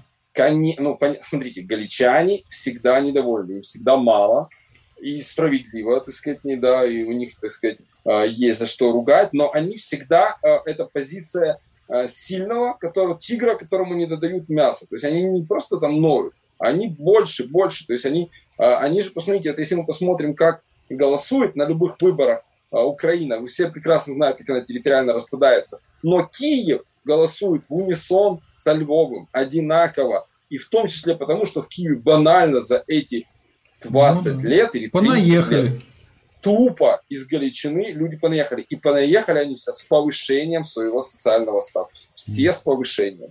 То есть работают социальные лифты а, в том числе. Окей. А, вопрос такой. Насколько реально нападение на Донбасс? Я слежу за украинской прессой, ну так не очень сильно. И я вижу, что там нету такого ощущения, что мы сейчас нападем на, на Донбасс, мы его заберем военным путем, то, о чем постоянно говорит Стрелков. Да? А если читать украинскую прессу, там совершенно противоположное мнение, что сосредоточились зачем-то российские войска вдоль да, границы, да. что у, у, большое количество смертей. Э, вот Зеленский постоянно оплакивает военнослужащих ВСУ, которые погибли, по-моему, 4 человека там погибло совсем да, недавно. Да, послед, да? последний случай был. Вот, и э, по-вашему, это что? Это прикрытие такой операции? А, ну, Есть добро американцев на то, чтобы это было? Либо они будут сидеть ждать в засаде, пока в РФ случится что-нибудь нехорошее, там трансфер власти, уход Путина, борьба за власть или еще что-нибудь, это только тогда они нападут. Либо, а, по мнению того же Стрелкова, им в принципе все равно, они не собираются побеждать. Если они просто устроят серьезную провокацию и смогут ее потом с а, сказать, что это Россия напала, да, то тогда как бы все укладывается в эту историю, и Россия получит больше санкций, а Украина получит больше дотаций, может быть, каких-то денег, поддержки военной, может быть, в НАТО возьмут. Ну, короче, масса плюшек. Смотрите, вот э, я, конечно, как говорится, как человек гражданский, да, мне сложно так прям э, компетентно рассуждать на эти темы, но попробуем. Вот этот самый вопрос, я лично, некоторое время назад была презентация э, книги Александра Жичковского, да, известного э, питерского да, да, да. добровольца, да, э, значит, э, интеллектуала, э, автора вот уже двух книг прекраснейших. Вот издательство «Черная сотня», книга «Мозговой», я прям, ну, всем, то есть купить и прочитать это великолепное просто чтение без относительно, так сказать, всего прочего. А вот, а, а предыдущая книга «85 дней славянска». Так вот, на презентации книги «Мозговой» я задал прямой вопрос Игорю Ивановичу Стрелкову о том, что вот как бы, как вы видите, с чисто военной точки зрения, вот эти перспективы, так сказать, конфликта, потому что уже на тот момент вот это некое нагнетание ощущалось. И э, Стрелков ответил так, как вот вы сейчас сказали, да, что э, это система вин-вин, да, то есть и тут хорошо, и тут хорошо. Угу. Вот, мне к этому э, добавить по большому счету нечего, а вот о чем как бы стоит поговорить. Смотрите, во-первых, там тоже присутствует риторика о э, ну, не только та, которую вы назвали. Что я имею в виду? Даже э, недавно, если я не ошибаюсь, глава Генштаба говорил о том, что мы готовы к военному решению конфликта, э, но э, Донецк это миллионный город, и мы должны сделать так, чтобы не было потерь среди гражданского. То есть вот эта риторика от официального военного – так раньше такой риторики не было. Но это жестко, да. Это говорит о том, что они э, всерьез этот план рассматривают. Да. да, да. То есть раньше такой риторики не было. Раньше было то, о чем вы сказали, что мы, э, значит, пока там слабки, мы, так сказать, разумеем, да, мы от земли своей не отказываемся, мы ждем, когда, значит, Россия распадется, Россия распадется, у них это прям э, знаете, у меня есть один знакомый, значит, тоже э, такой одесский политик, значит, тоже он, его фамилия Шмушкович, а, ну, вот. Ну, понятно, он, да. Да, да, значит, а, и он... А, Еще один на... щирый украинец. Он Народ, ставим лайки, подписываемся на канал обязательно. Он, да. он в 2014 году стоял с украинским прапором, да, ну все, короче. И вот он, ну, представляете, он ну, как бы умный одесский мальчик, ну, из хорошей семьи. И он, то есть, насколько эта идея, я почему я не вспомнил, насколько эта бредовая, значит, идея э, проникла в умы, что даже он, так сказать, тоже одесский такой деловар там и все такое, и он на полном серьезе рассказывают, что Россия распадется, наши танки пойдут на Кубань, по Крымскому мосту. То есть, ну, это там прям идефикс, да, как бы. Вот. А, а теперь появилась прям вот новая такая история. И эта новая история, я вам скажу, очень сильно подхлестнула а, Карабахская война. Да, да, да, да, да. Прямо появился вообще новый, так сказать, дискурс, что сейчас, это значит, прям, я вот, знаете, у них там есть такой персонаж, Бирюков, а, он да. Э, из Сергей, по-моему, Бирюков. Да, он волонтер, он около, около, около этого Минобороны, там и Генштаба крутится и так далее. Он такой, типа, у них топовый военный эксперт, такой прям мощный. И вот я, он написал, значит, пост недавно, пост такой, что у русских крутые танки, они этими танками насыщают западный и южный военные округа. Прям там такой-то батальон, там столько-то танков, Т-90М, там что-то, все, я вот мои компетенции заканчиваются на этом. Не могу воспроизвести до конца, какой именно М там, значит, с какими пушками, с какими-то, ну, новая башня, он эти фотки постит. Вот, значит, а в комментах у него летают байрактары, прямо гудят. Открываешь комментарии, и там, значит, э, армады байрактаров уже, значит, вот, то есть, понимаете, как украинцев у них они очень впечатлены. Они очень любят мрии. мрии. Народ, да. И у них, и у них, смотрите, у них до, до цього был, значит, джавелин, да. А джавелин, это же интересно, это по-английски дротик, да. Значит, и вот их, как туземцев, вооружили дротиками, и они с ними там, угу, что все. Значит, у него читают, типа, сколько там у них этих 190 с новой башней, там, типа, там, условно говоря, 28, а у нас там 228 джавелинов, и мы их всех перестреляли. То есть они прям в комментах жгут этими джавелинами танки. А теперь джавелин это прошлый день. Это уже, знаете, для каких-то крестьян из дальних галицких сел.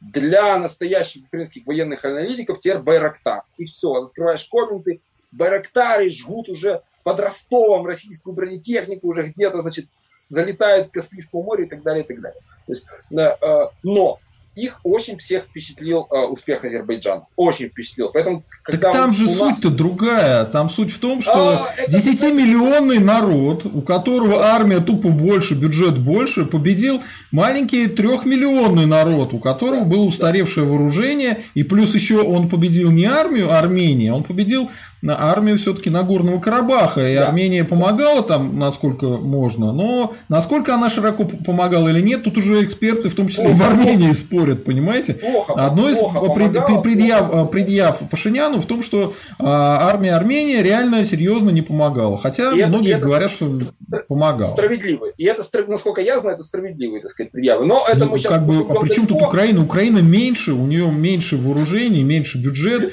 и ну, чего, как бы, на что она, рассчитывать? Она же все равно, она же все равно намного больше Донбасса. То есть тоже нужно понимать, что наши два героических корпуса, э, мы сейчас не будем касаться, есть прекрасные военные эксперты, которые там, там Владлен Татарский может очень живописно рассказывать о состоянии, так сказать, наших э, сил на Донбассе, да, еще там есть люди, которые лучше меня понимают. Но даже если представить их идеальное состояние, полную комплектацию по штатам, и все как бы у них хорошо, два корпуса, да, они все равно будут уступать вот этой группировке АТО опять же, мы там все знаем военные, мы, так сказать, большие эксперты, мы понимаем, что в обороне надо меньше, чем в нападении, это все понятно. Но, в Но целом, это Украина... все работает только если российская армия не включается. Да, если российская армия не включается. Вот, а, поэтому а, у них, так сказать, вот эти мрии есть. И главное, вот я к чему веду, что появились новые ноты, так сказать, в этой истории, и даже официальные лица их озвучивают. А, поэтому, возвращаясь как бы к главному фундаментальному вопросу о вероятности угу. вот сейчас новой войны, смотрите, вот я сколько, я очень глубоко погружен, так сказать, в эту тематику, и сколько я помню после 2014 года, после, ну, после 15 после Дебальцева, да, значит, какая риторика? Что вот сейчас, типа, значит, весна, вот сейчас все засохнет, земля, и пойдут танки. Потом проходит лето, никуда, танки никуда не идут, начинается осень, распутится, и все пишут, что вот сейчас замерзнет все, и зимой пойдут танки. Да. И они опять никуда не идут. И так было в 16, 17, 18, 19, 20. И сейчас у нас 21 год. А, но, что я могу сказать? Что я вот поэтому, ну, можете, я публикации моих полно, можете проверить, я никогда вот не кричал «волки-волки», не рассказывал про «подсохнет, подмерзнет», а, вот. А, но я сейчас вынужден, так сказать, констатировать, что по всей информации, которая вот имеется, сейчас наиболее высокая вероятность военной вот фазы, острой военной фазы на Донбассе впервые со времен Дебальцева. Это не значит, что эта вероятность выльется в э, однозначно стопроцентный конфликт, но еще никогда до этого, вот после Дебальцева, не было э, ну, такого количества сигналов. Потому что есть в том числе у меня как бы, информация и, там, и инсайдерская, да, э, о том, что ну, приготовления с нашей стороны и не только на Донбассе, э, они, ну, имеют системный характер, и они надвигаются. Причем это, ну, даже, даже официальные лица, если послушать, что говорит Песков, если послушать, что говорит Лавров, а это самые, э, ну, такие, как говорит сейчас зумеры, соевые, да, самые соевые спикеры Российской Федерации, да, вот. Они, ну, самые мягкие, они никогда не жестких формулировок, они всегда, значит, уходят всегда дипломатично, вот. А, но они даже в их риторике видно, что сползание к военному э, конфликту, оно э, прям очень велико и называются, так сказать, уже даты, э, говорят о том, что после Пасхи, май месяц, район 2 мая, 9 мая. Если мы проскочим вот эти даты, то я думаю, что будет, ну, хорошо, если удастся, так сказать, а, избежать эм, а, вот такого военного обострения. Почему я говорю, удастся избежать? Я хочу сразу, чтобы меня правильно поняла наша аудитория, потому что я как человек, который не сидит в окопе, не стреляет из автомата, да, как, человек гражданский, я не могу брать на себя моральную ответственность и кричать, давайте, война, там, война, намотаем на гусеницы, там, ну, э, да, с наших э, русских интересов и малорусских нам вообще никакая война друг другом не нужна. Нам бы мирненько как-нибудь объединиться, а этих всех навиопов отправить отдыхать э, куда-нибудь подальше. Э, хорошо, а вот э, что за история с выдачей Коломойского? Зачем это нужно США и как будет действовать Украина? Потому что пока я видел, что пресс-секретарь Украины ухмылялась и говорила, посмотрим, посмотрим, побачимо, побачимо. Ну, да, но она же, ой, знаете, это было невозможно смотреть, это было с женой Гордона, да, это, честно говоря, вот это так, такие пляски вот этих вот людей, которые там сейчас захватили власть, которые просто теряют ну, какое-то элементарное Э, чувства, я не знаю, какие-то рамок, страха. То есть вот если вы смотрели это интервью, сидят эти две тетки такие, ой, Коломойский, мы в Штаты, мы сдадим, бабать. Ну, то есть это отвратительно выглядит. Я представляю, как на это смотрят те же украинские националисты, да, как у них там на это все реакция. А, э, ну, мы как бы Коломойского довольно подробно обсудили. А, на него будет нарастать давление, и, в принципе, а, пока он то есть ему будут вначале обрезать способность дестабилизировать ситуацию на Украине через своих людей, депутатов, какие-то структуры и так далее. Вот вы видите, например, хлопнули недавно так называемую ЧВК Семена Семеновича. А я это один из вопросов, да. А, а это, это его люди, это, да? Это, ну, э, опять же, ну это же батальон, э, батальон э, этот самый Днепр, Донбасс. да, да, батальон, батальон Донбасс, который он, э, так сказать, там... Семен Семенченко был один из самых э, комедийных персонажей среди... Ну, да, там один другого стоит, как бы, но, но тем не менее, он же, он же как бы олицетворял, так сказать, тоже вот людей, которых Коломойский вооружил и отправил на фронт, по сути. Вот Семенченко был публично, он именно это изображал. То есть, э, э, и это, ты смотрите, у Коломойского еще по-прежнему очень велики возможности дестабилизации ситуации. Ему эти возможности, а, а на Украине в целом государство слабое, ну, в целом, да, поэтому э, они же не могут Байрактар к Коломойскому прислать. Вот они, значит, потихоньку его купируют возможности финансовые, еще какие-то. И не раньше, чем они ему все вот это обрежут, не раньше, чем это, они могут его отдать штатам. Это вполне возможный сценарий, ему выделят камеру рядом с Павлом Лазаренко. Я напомню, что там один из архитекторов, собственно, вот этой политической модели, все олигархической, он сидит в американской тюрьме, и, и, и, и, и как бы ничего не случится, если там их будет несколько. Вот. Но я, вот, знаете, эм, вспомнил сейчас важно, ну, просто про Коломойского уже достаточно сказали, вот, и, и про эту историю с э, Семенченко. Эм, важный один фактор, э, который вот мы, не знаю, есть ли у вас сказать, вопрос, но э, важный очень фактор э, внутренней ситуации на Украине. Э, это действительно, то есть они могут строить какие-то планы военные, они могут строить политические планы, комбинации, но под ними просто разваливается банально страна. И вот ну, сейчас я приведу вам два просто примера, чтобы было понятно, о чем идет речь. Смотрите, а, значит, вот у них буквально на прошлой неделе должна была состояться чуть ли не всеобщая забастовка железнодорожников. Угу.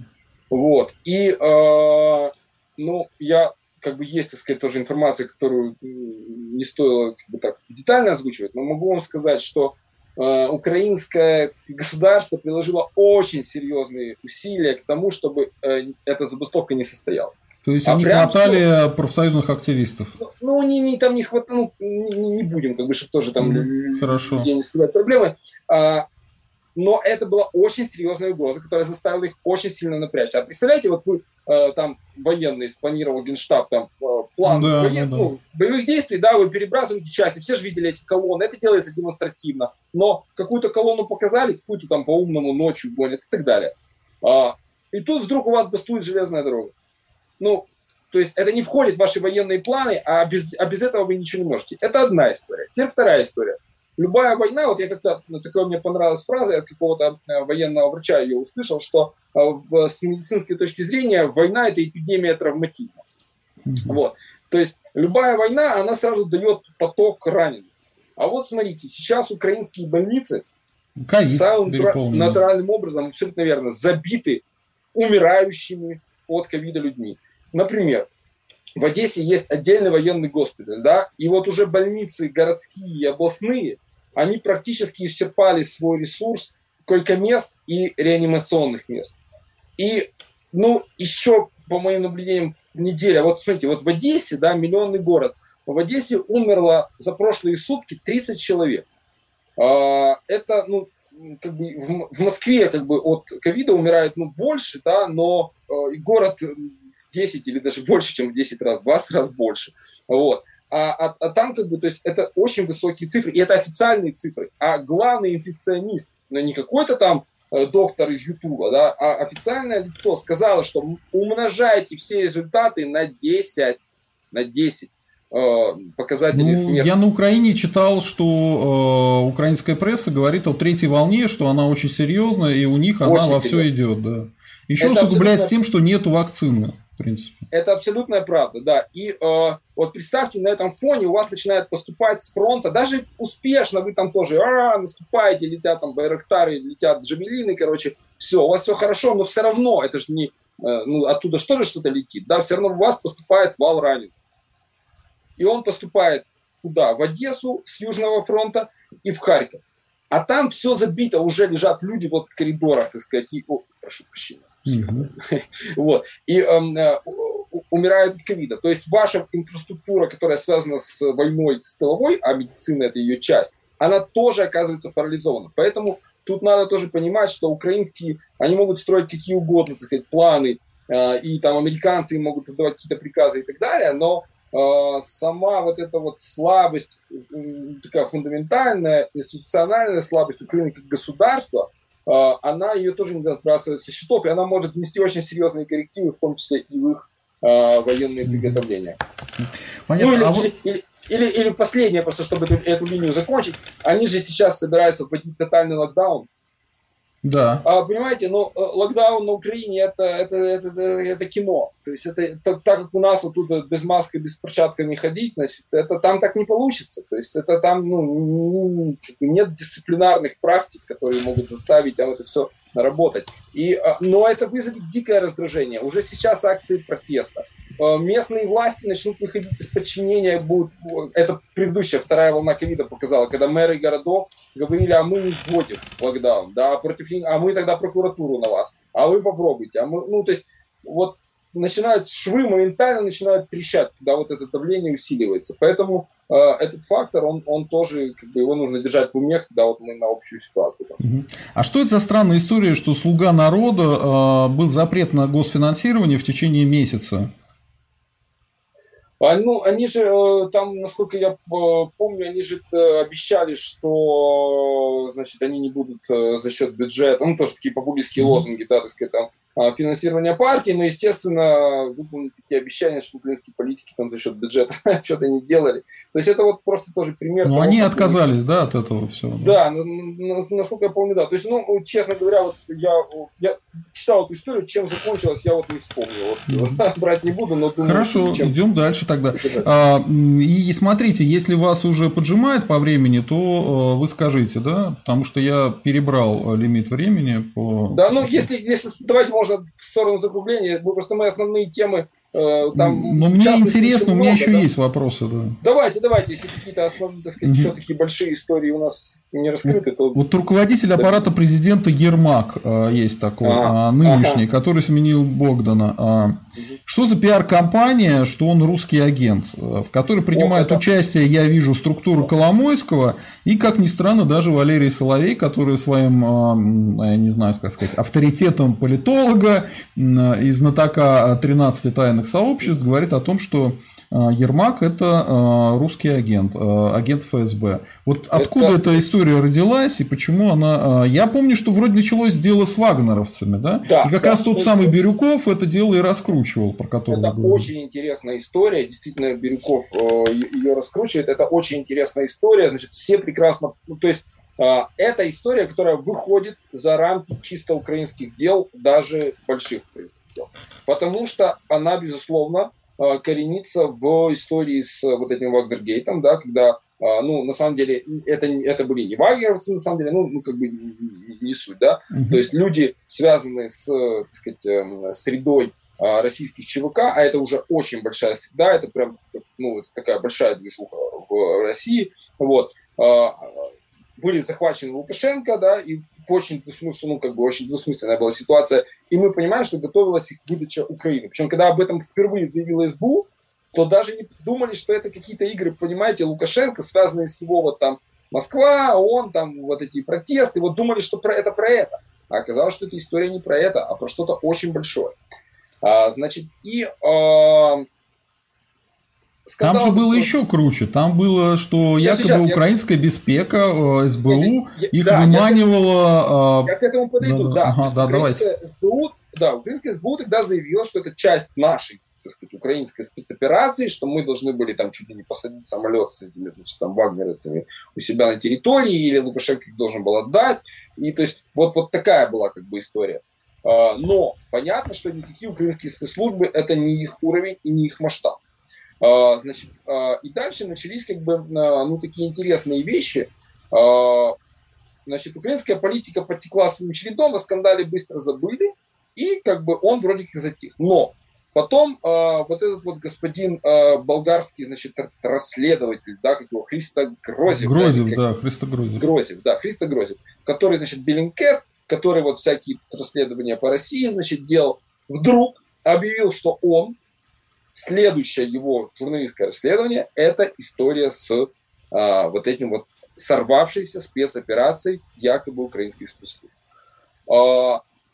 А мы понимаем, что этот ну, господин Грозев это не какой-то, так сказать, Робин Гуд э, из интернета, да, это то есть совершенно очевидно, что там он просто э, работает как минимум в тесной связке, значит, с, с там конкретно разведками, вот. А, и, э, ну, это еще понятно, по Сирии что... такие слухи ходили, когда да, они по Сирии выдавали именно то, что Мишесь интересно. Насколько они вот. связаны, трудно сказать, но да, что-то брит... есть. Это британская, это к вопросу о британской активности, в том числе и по Украине. В чем фабула? Что они говорят? Они говорят, что э, когда на совещании с Зеленским обсуждались детали операции, которая была начата разработка еще при Порошенко, произошла утечка, которая обрушила всю так сказать, интригу, всю вот эту связь Москва получила информацию, что там реально стоит, поэтому Лукашенко тоже понял, что в, куда, в куда его втянули, в какую значит, комбинацию там, с британскими, украинскими спецслужбами и так далее. Он значит, всех выпустил, и так, то есть произошла утечка. И дальше э, история такая, что э, либо эту утечку сделал лично Зеленский, ну понятно, это президент, то есть государственная измена, да, и тогда они бьют, значит, в э, фигуру, так сказать, его э, приближенного, да, вот, в, бьют в фигуру Ермака, что якобы это не Зеленский слил, а Ермак. А почему? А потому что он агент Кремля. Ну, это универсальное объяснение, что он агент Кремля. А, у меня версия, она, а, это просто версия, не, ну, основанная, вот ни, ни, никакого, так сказать, инсайда, ничего у меня нет а, на эту тему, но у меня есть ощущение, что Зеленский, а, который реально, ну, тоже очень... Мы говорили, что там э, силовиков и спецслужб он, по сути, ну, не контролирует. То есть они автономно делают планы, все равно без президента они такую вещь не могли провернуть. И он, когда все это понял, масштаб вот этой всей интриги, он, как, как маленький человечек, просто испугался. И действительно, вполне возможно, что это или он, или он сказал, чтобы не сам там звонить Путину, да, вот, а передать, да, то есть они, ну, явно сами организовали утечку, но это не московский агент, да, это, э, я думаю, что просто страх самого Зеленского попасть в э, такой переплет. И возможно, что он после этого, вот эта история с э, значит, этим расследованием, она подвесила его на серьезнейший крючок. Потому что, э, если я не ошибаюсь, 2, 2 или 10, ну, в начале марта, да, этот фильм Беллинкет должен был быть показан котором все вот расскажут, как агенты Кремля сорвали гениальный план по захвату, значит, вот этих вот, сказать, там, вагнеровцев, да. И вдруг этот фильм откладывается, да, то есть мы его не показываем, потому что что-то там нет, они же невнятно не объяснили, ну, мы должны доработать, что-то проверить, там, улучшить, углубить, вот. А, и а, в таком подвешенном состоянии, то есть это крючок, на который том числе подсадили Зеленского, и, вероятно, действительно, э, так сказать, леска от этого крючка уходит, в, наверное, в Лондон, да, можно так, в общем-то, предполагать. Mm-hmm. А, вот, и это, это очень интересный кейс, по, наверное, по понятным причинам, он недостаточно раскручен в России и, и изучен в России, А, а это ну, история, на которую внимательно стоит обратить внимание, потому что это ну, такая прям большая-большая шпионская э, игра. Я еще одного момента не могу понять. Зеленский до какого-то э, дня э, шел на то, что он ратифицирует, э, ну то есть исполнит Минские соглашения, сделает все, что о чем договорились, будет размежевание, и все к этому шло. А Приехали на переговоры, насколько я понимаю, было дано предварительное согласие на то, что украинцы все подпишут, что все сделают, все, что там написано в этих э, Минских соглашениях. А, и на это как бы Путин возвращает Донбасс обратно на Украину на этих условиях. Но в какой-то момент вдруг они заортачились, и э, все, пошло нет. Мы нет, мы не будем ничего ну, подписывать. И отсюда все эти слухи про то, что там Сурков э, истерил, что Суркова чуть ли не били. Ну, вот это вот вы все это слышали, всю эту билиберду, да? Ну, факт да, есть да. факт, что Суркова-то убрали с этого направления в итоге. Ну, ну вот э, смотрите, ваша оценка, что там да. на самом деле могло быть? Смотрите, если э, и были реальные э, расчеты вот так вот договориться, они относились буквально первым месяцам правления Зеленского.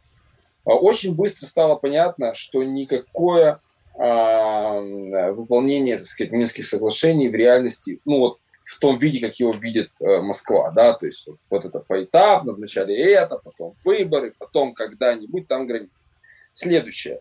Я скажу, наверное, непопулярную, так сказать, для вашей аудитории мысль, но я в этом глубоко убежден, что э, никакого варианта вот просто отдать, что Путин просто возвращает Донбасс э, Украине, и вот, вот все, как бы возвращаемся к ситуации там до 2014 э, года на этом направлении, э, я считаю, что такого варианта даже не рассматривается. Потому что все, что делается на Донбассе в плане там, ну, банальной раздачи паспортов. Ну, я не люблю, кстати, тоже раздачи паспортов включение принятия в гражданство. Принятие в гражданство сотен тысяч людей там. А, целый ряд, так сказать, там, интеграционных, чисто экономических там, а, моментов, а, каких-то там, ну, бюрократических моментов, да, вот уже немножко голос садится. Да, вот. да, да, давай. Все это говорит о том, что поднимать там украинские флаги, ставить, так сказать, своих пограничников, ну, вот так вот возвращать, ну, ну нет того, что кто-то собирается это сделать. Я еще раз говорю, я знаю, что вот все считают, что вот слить, там вернуть в Украину, но как бы бывая там постоянно на Донбассе, общаюсь с большим количеством людей, как бы, я, я не видел признаков того, что есть какие-то, знаете, как, смотрите, вот если мы, вот это словечко слив, которое все любят, да, вот чтобы слить, нужен, значит, рычаг, то есть определенная, пусть и простейшая, но гидротехническая система. Mm-hmm. Вот никаких э, структурных элементов вот этой гидротехнической системы, которая вернет Донбасс э, на Украину, я нигде в своей жизни, э, соприкасаясь там, с разными так сказать, структурами, ну, я, я не видел. То есть как вы будете отдавать, да? непонятно как бы как. Поэтому да, конечно, Москва хотела бы, вот, чтобы этот Минск был весь выполнен там, и так далее, и так далее, чтобы груз санкционный с нее убрали, чтобы там вообще все это, то есть обратно подружиться, помириться с Западом, да, но э, все равно это видится здесь как, ну, вот эта пресловутая, так сказать, федерализация, то есть как создать новую, то есть Крыма уже нет в составе Украины, это будет новая автономия Донбасс. Да, там есть хитрый план про то, что это должно изнутри развалить Украину, я сейчас вот в это не буду mm-hmm. вникать. Но то, что э, это институционально видится, как что все равно это будет другая Украина на конституционном уровне, вот, э, и что вооруженные силы, да, они там они же хитро, как прописали, называется народная милиция ДНР. У этой народной милиции там танки, э, mm-hmm. грады э, и так далее. Это никуда не должно было деться, потому что это главный гарант вообще, ну, оружие, главный гарант, что там не будет Украина зачистку устраивать. Вот. То есть вот так вот как-то это все э, mm-hmm. обиделся, этот сценарий. И э, возможно, что начало правления Зеленского, оно, в общем-то, как-то, видимо, э, создавало иллюзии, что удастся вот это как бы, все вырубить. Но это то, что тоже я знаю, так сказать, ну, из Киева, вот, вот прям а, оттуда, что реально а, окружение Зеленского в том числе внушило ему мысль о крайней опасности радикалов, о крайней их неконтролированности, и что если начать двигаться по, как любит выражаться Лавров, политическому треку, да, в сторону выполнения Минских соглашений, что прям вот сметут радикалы, значит, Зеленского. И все вот эти перформансы там с, рас, с разрисованием дверей, с периодическими всякими такими акциями, они должны показать Зеленскому, как, так сказать, насколько сильны радикалы. Так вот Андрей Богданов же это открыто говорил с Собчак, он ей сказал, что это невозможно. Это невозможно. Пусть, да. типа, Путин сильнее, старше, мудрее, пусть он нам уступит. Ну, понятно. Да, да. То есть, вот для, якобы есть такие непреодолимые красные линии, хотя, вот смотрите, я вот важный тезис э, скажу эм, сейчас. Смотрите, э, история с э, Карабахом и с э, Пашиняном показала, что все эти разговоры, что если мы отдадим свою землю вот нас снесут, это все развод, как говорят в Одессе, да, то есть, ну, обман, да, жульничество. Потому что, смотрите... Ну, а, Крым армяне, отдали, не снесли же. Армяне намного э, патриотичнее, намного эмоциональнее, чем украинцы. И Пашинян как был руководителем, так и остался. Отдал Карабах, ну, значительную его часть, ну, по сути, да, так сказать, э, очень большие куски отдал, и ничего, они походили, Э, побузили, что-то поделали, никто сносить не стал э, этого самого Пашиняна. И я глубоко убежден, что никакого украинского президента, будь то Порошенко, будь то Зеленский, никакие радикалы сами по себе вот так вот, вот собрались на площади и выкинули, потому что он отдал Донбасс, это нереальный сценарий. Государство всегда будет сильнее э, любой вот такой самодеятельности, даже вооруженной, даже радикальной, даже украинское государство все будет сильнее, если надо, расстреляет, разгонит, посадит, и они это демонстрируют. Этот самый Порошенко посадил Савченко, да, так сказать, которая там была иконой, э, как бы вроде вот этой милитарной тусовки, связанной с АТО. А, значит, сейчас э, э, при Зеленском Э, разгромили, значит, вот этот вот э, Семена Семенченко подразделение, тоже никто не пикнул, да, э, Стерненко, которого сажают, и который, так сказать, тоже, ну, походили, пожгли фаеры, ну и что? Ну и что, да, то есть, и на самом деле, если кто-то за этим следит, а я слежу, там украинскими националистами и атошниками забиты еще при Порошенко были тюрьмы украинские, просто по уголовке. Там масса людей сидит. И тоже, и знаковые фигуры. И вот это убийство Шеремета, там же очень таких для правой среды украинской, вот этого там рифмастер, да, там персонаж, mm значит, и ни, никто, значит, никому, даже, понимаете, как, э, ни в одного судью, который сажал атошников, там не, даже коктейль Молотова не прилетел. Ну, вот так, да, то есть, казалось бы, ну, то есть, мы власть не свергаем, но кто наших обижает, мы их там взорвали, все уже оружие там, Ничего такого, никакого. То есть это бумажный тигр, которым очень удобно прикрываться. На любых переговорах Зеленский или Порошенко всегда может сказать, вы знаете, есть знаменитая фотография, когда стоит Меркель э, во время Минского переговора, и э, Порошенко, и вот так Порошенко показывает, как его душат, да, mm-hmm. вот. И я попытаюсь это озвучить, что он ей при этом говорит, что меня задушат радикалы, если я это подпишу, то есть угу. уничтожат. Но эти как бы аферистам вот этим, да, украинским, которые это рассказывают, верить им нельзя. Никто их не снесет. И вот, я же говорю, пример Пашиняна показал. Что Пашинян можно... вроде собирается уходить уже э, в мае, что ли, когда там перевыборы будут. Да, вот перевыборы, может быть перевыборы может быть, а и на них можно проиграть, потерять популярность, но никакого военного перевыбора. Помните историю там с этим армянским генштабом, который да, да, да. Тут... А я, по, я, я с армянским экспертом на эту тему говорил, он был убежден, что Пашиняна снесут, причем он говорил, что его снесут не военным путем, а конституционным. Ну, в принципе, конституционным путем сейчас и будет э, эта история с перевыборами. Ну вот, то есть, то есть поэтому я это к чему говорю, что никаких вот этих реальных красных линий, действительно настоящих, а, там нет. Было бы желание. Но нет желания, потому что есть очень удобно. Можно... Вот эта ситуация ни мира, ни войны, она выгодна всем. И э, так как она была выгодна Порошенко, и очень быстро э, Зеленский просто встроился в уже существующую структуру. Оказалось, что да, это очень хорошо, можно уничтожать своих политических конкурентов, там можно э, закручивать гайки, а, и, и, и так далее, и далее. Хорошо. А, крайние вопросы, на этом мы остановимся. Народ, подписываемся на канал, ставим лайки, пишем комментарии и подписываемся вот на Subscribe Star, чтобы помогать нашему каналу. А, у меня вопрос. По украинцам подорожание продуктов вот э, э, бьет сильнее, чем по жителям развитых стран. В их потребительской корзине доля продовольствия где-то более 40%. Какая реальная экономическая ситуация в, на Украине, если ее сравнить с российской, по вашему мнению? Ну, ситуация, как бы, ну, а страна беднее. Это, опять же, известно по всем, там, в том числе, данным ООН. Вот, э, э, страна очень-очень бедная по всем... Тут в комментариях всем... прибегают Мазепы, говорят, что у них минимальная зарплата выше, чем в России. Да, это их, это, это, это ребята по темнику работают, минимальная зарплата выше. А ну все же понимают, что такое минимальная зарплата. От минимальной зарплаты, например, рассчитываются штрафы. Вот Мазепа, например, пошел там под кустом, нагадил, его полиціян схопив, да, значит, Мазепу, что ты робишь? Э, вот тебе штраф 10 минимальных зарплат. То есть он, Мазепа заплатит больше э, за свое непотребство, чем гражданин Российской Федерации. Это же не про уровень жизни.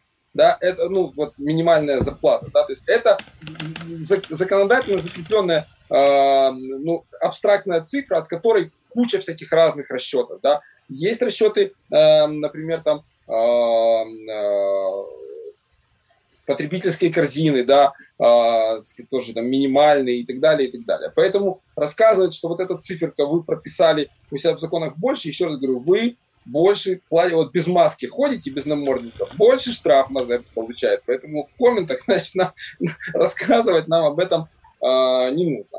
Вот. Э, конечно, еще раз скажу, что э, ну, в целом эта страна беднее, она официально по всем. Э, потом э, очень сильно коронавирус, естественно, э, как бы влияет. Почему они вообще с этой третьей волной доигрались? Да? Потому что правительство понимает, что если они сейчас начнут вводить локдауны по Европе, они же там европейцы все, посмотрите, как в Германии, да?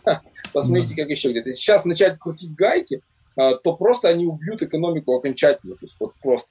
При этом, я вот еще раз говорю, чтобы был правильно понят, э, это не значит, что Украина это прям вот все, там все умирают от голода и так далее, и так далее.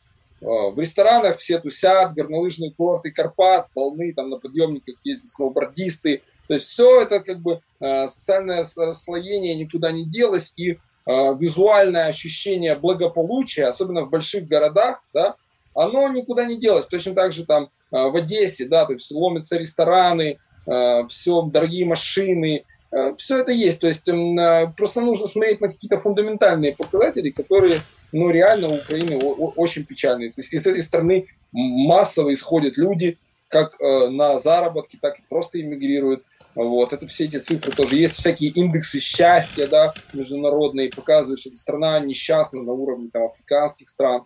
Вот. То есть, э, ну, как бы по, по, по целому ряду объективных показателей видно, что страна э, это очень бедная, но тем не менее а, люди как бы ко всему человек приспосабливается. Я всегда повторюсь, что, например, 90-е годы, да, в целом на Украине перенесли легче, чем в России. То есть везде было тяжело, плохо и так далее, и так далее. Но я вам сказал, что даже на Западной Украине вообще там даже демография была, так сказать, оказалась лучше. Вот. То есть э, целом это, ну, как бы в силу природных богатств, в силу положения этой страны, климата, потенциально это очень богатая страна. Вот. И поэтому там, да, в общем-то, люди э, сохраняют какой-то, так сказать, приемлемый э, уровень жизни. Вот. Но э, вот нынешний э, кризис, да, он и в России стали упали доходы населения, да, там все мы, все, все мы знаем, и многие, так сказать, чувствуют это на себе. Но в отличие, повторюсь, от 90-х, картина обратная. То есть украинское падение ну, намного глубже, намного ниже. Ну, что говорить, они там по многим показателям уже Молдавия выглядит лучше, чем Украина. Такого вообще никогда, ну, это просто невероятно. Понятно. Большое спасибо, Александр Александрович, что пришли к нам, пообщались. Спасибо. А, а, народ, подписываемся на канал, ставим лайки, пишем комментарии. У нас был Александр Васильев, политолог, историк, и я надеюсь, мы будем еще его приглашать приглашать, и в том числе и в студию. Народ, завтра будет э, Стрелков, приходите в 19.30, пообщаемся. Всем счастливо, всем пока. Это был канал «Русский интерес», и я социолог Сергей Задумов. До свидания. До свидания.